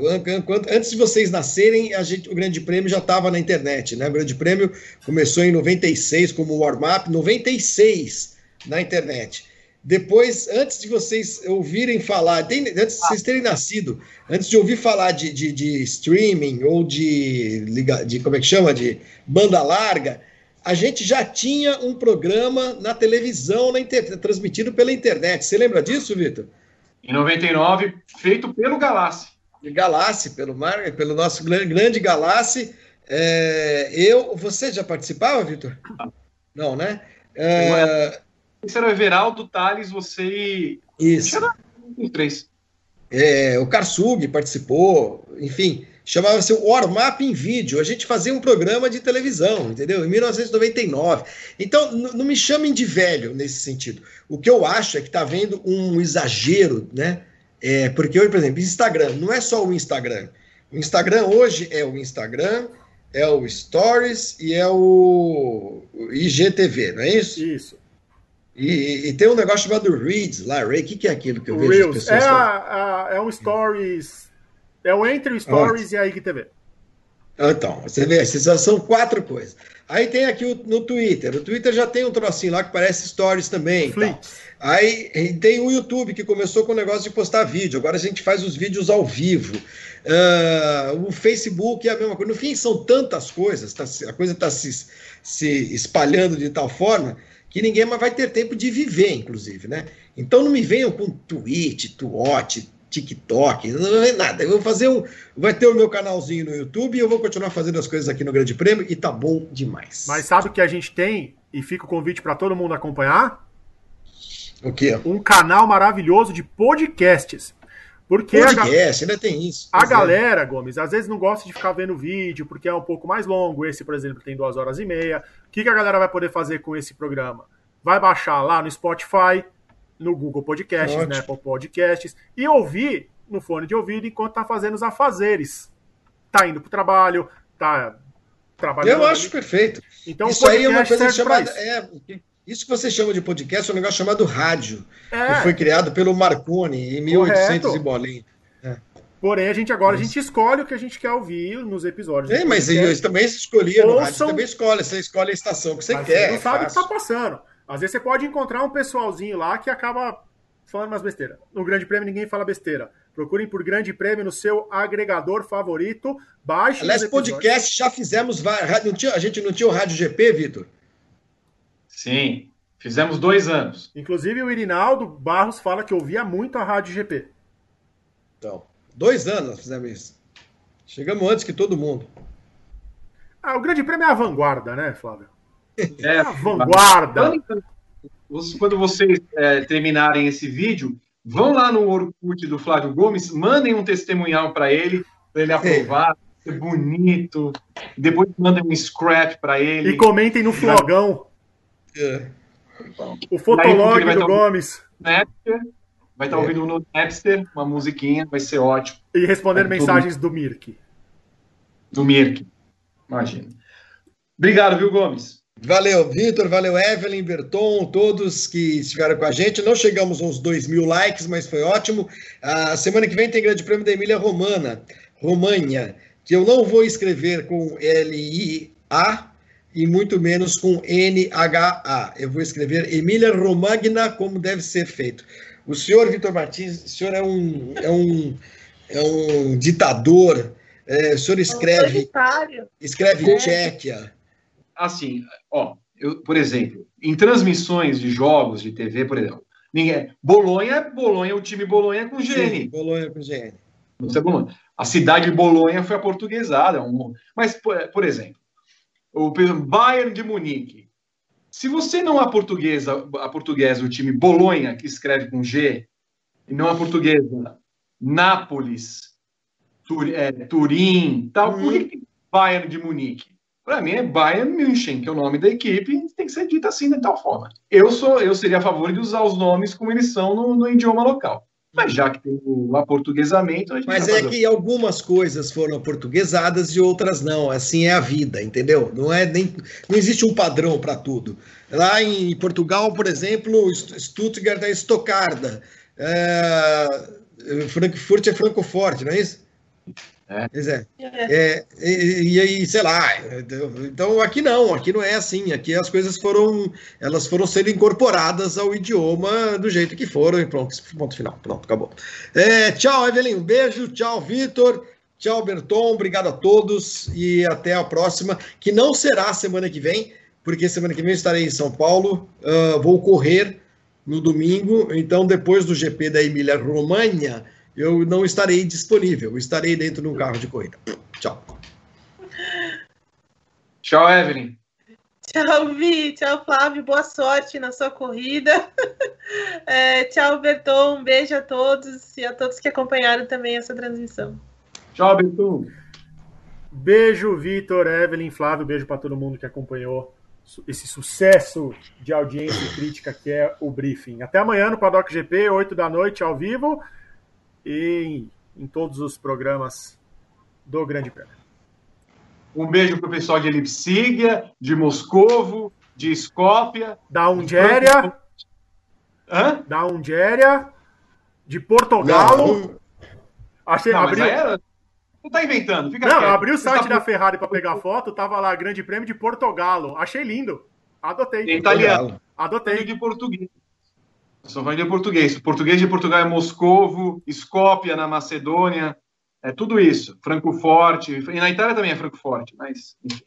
Berton, você não sabe, você é um ignorante linguístico e geográfico. Não, eu não sei de Tchau, nada, segundo você. Quieta! Tchau, gente. Amanhã tem Paddock GP. Um abraço. Tchau.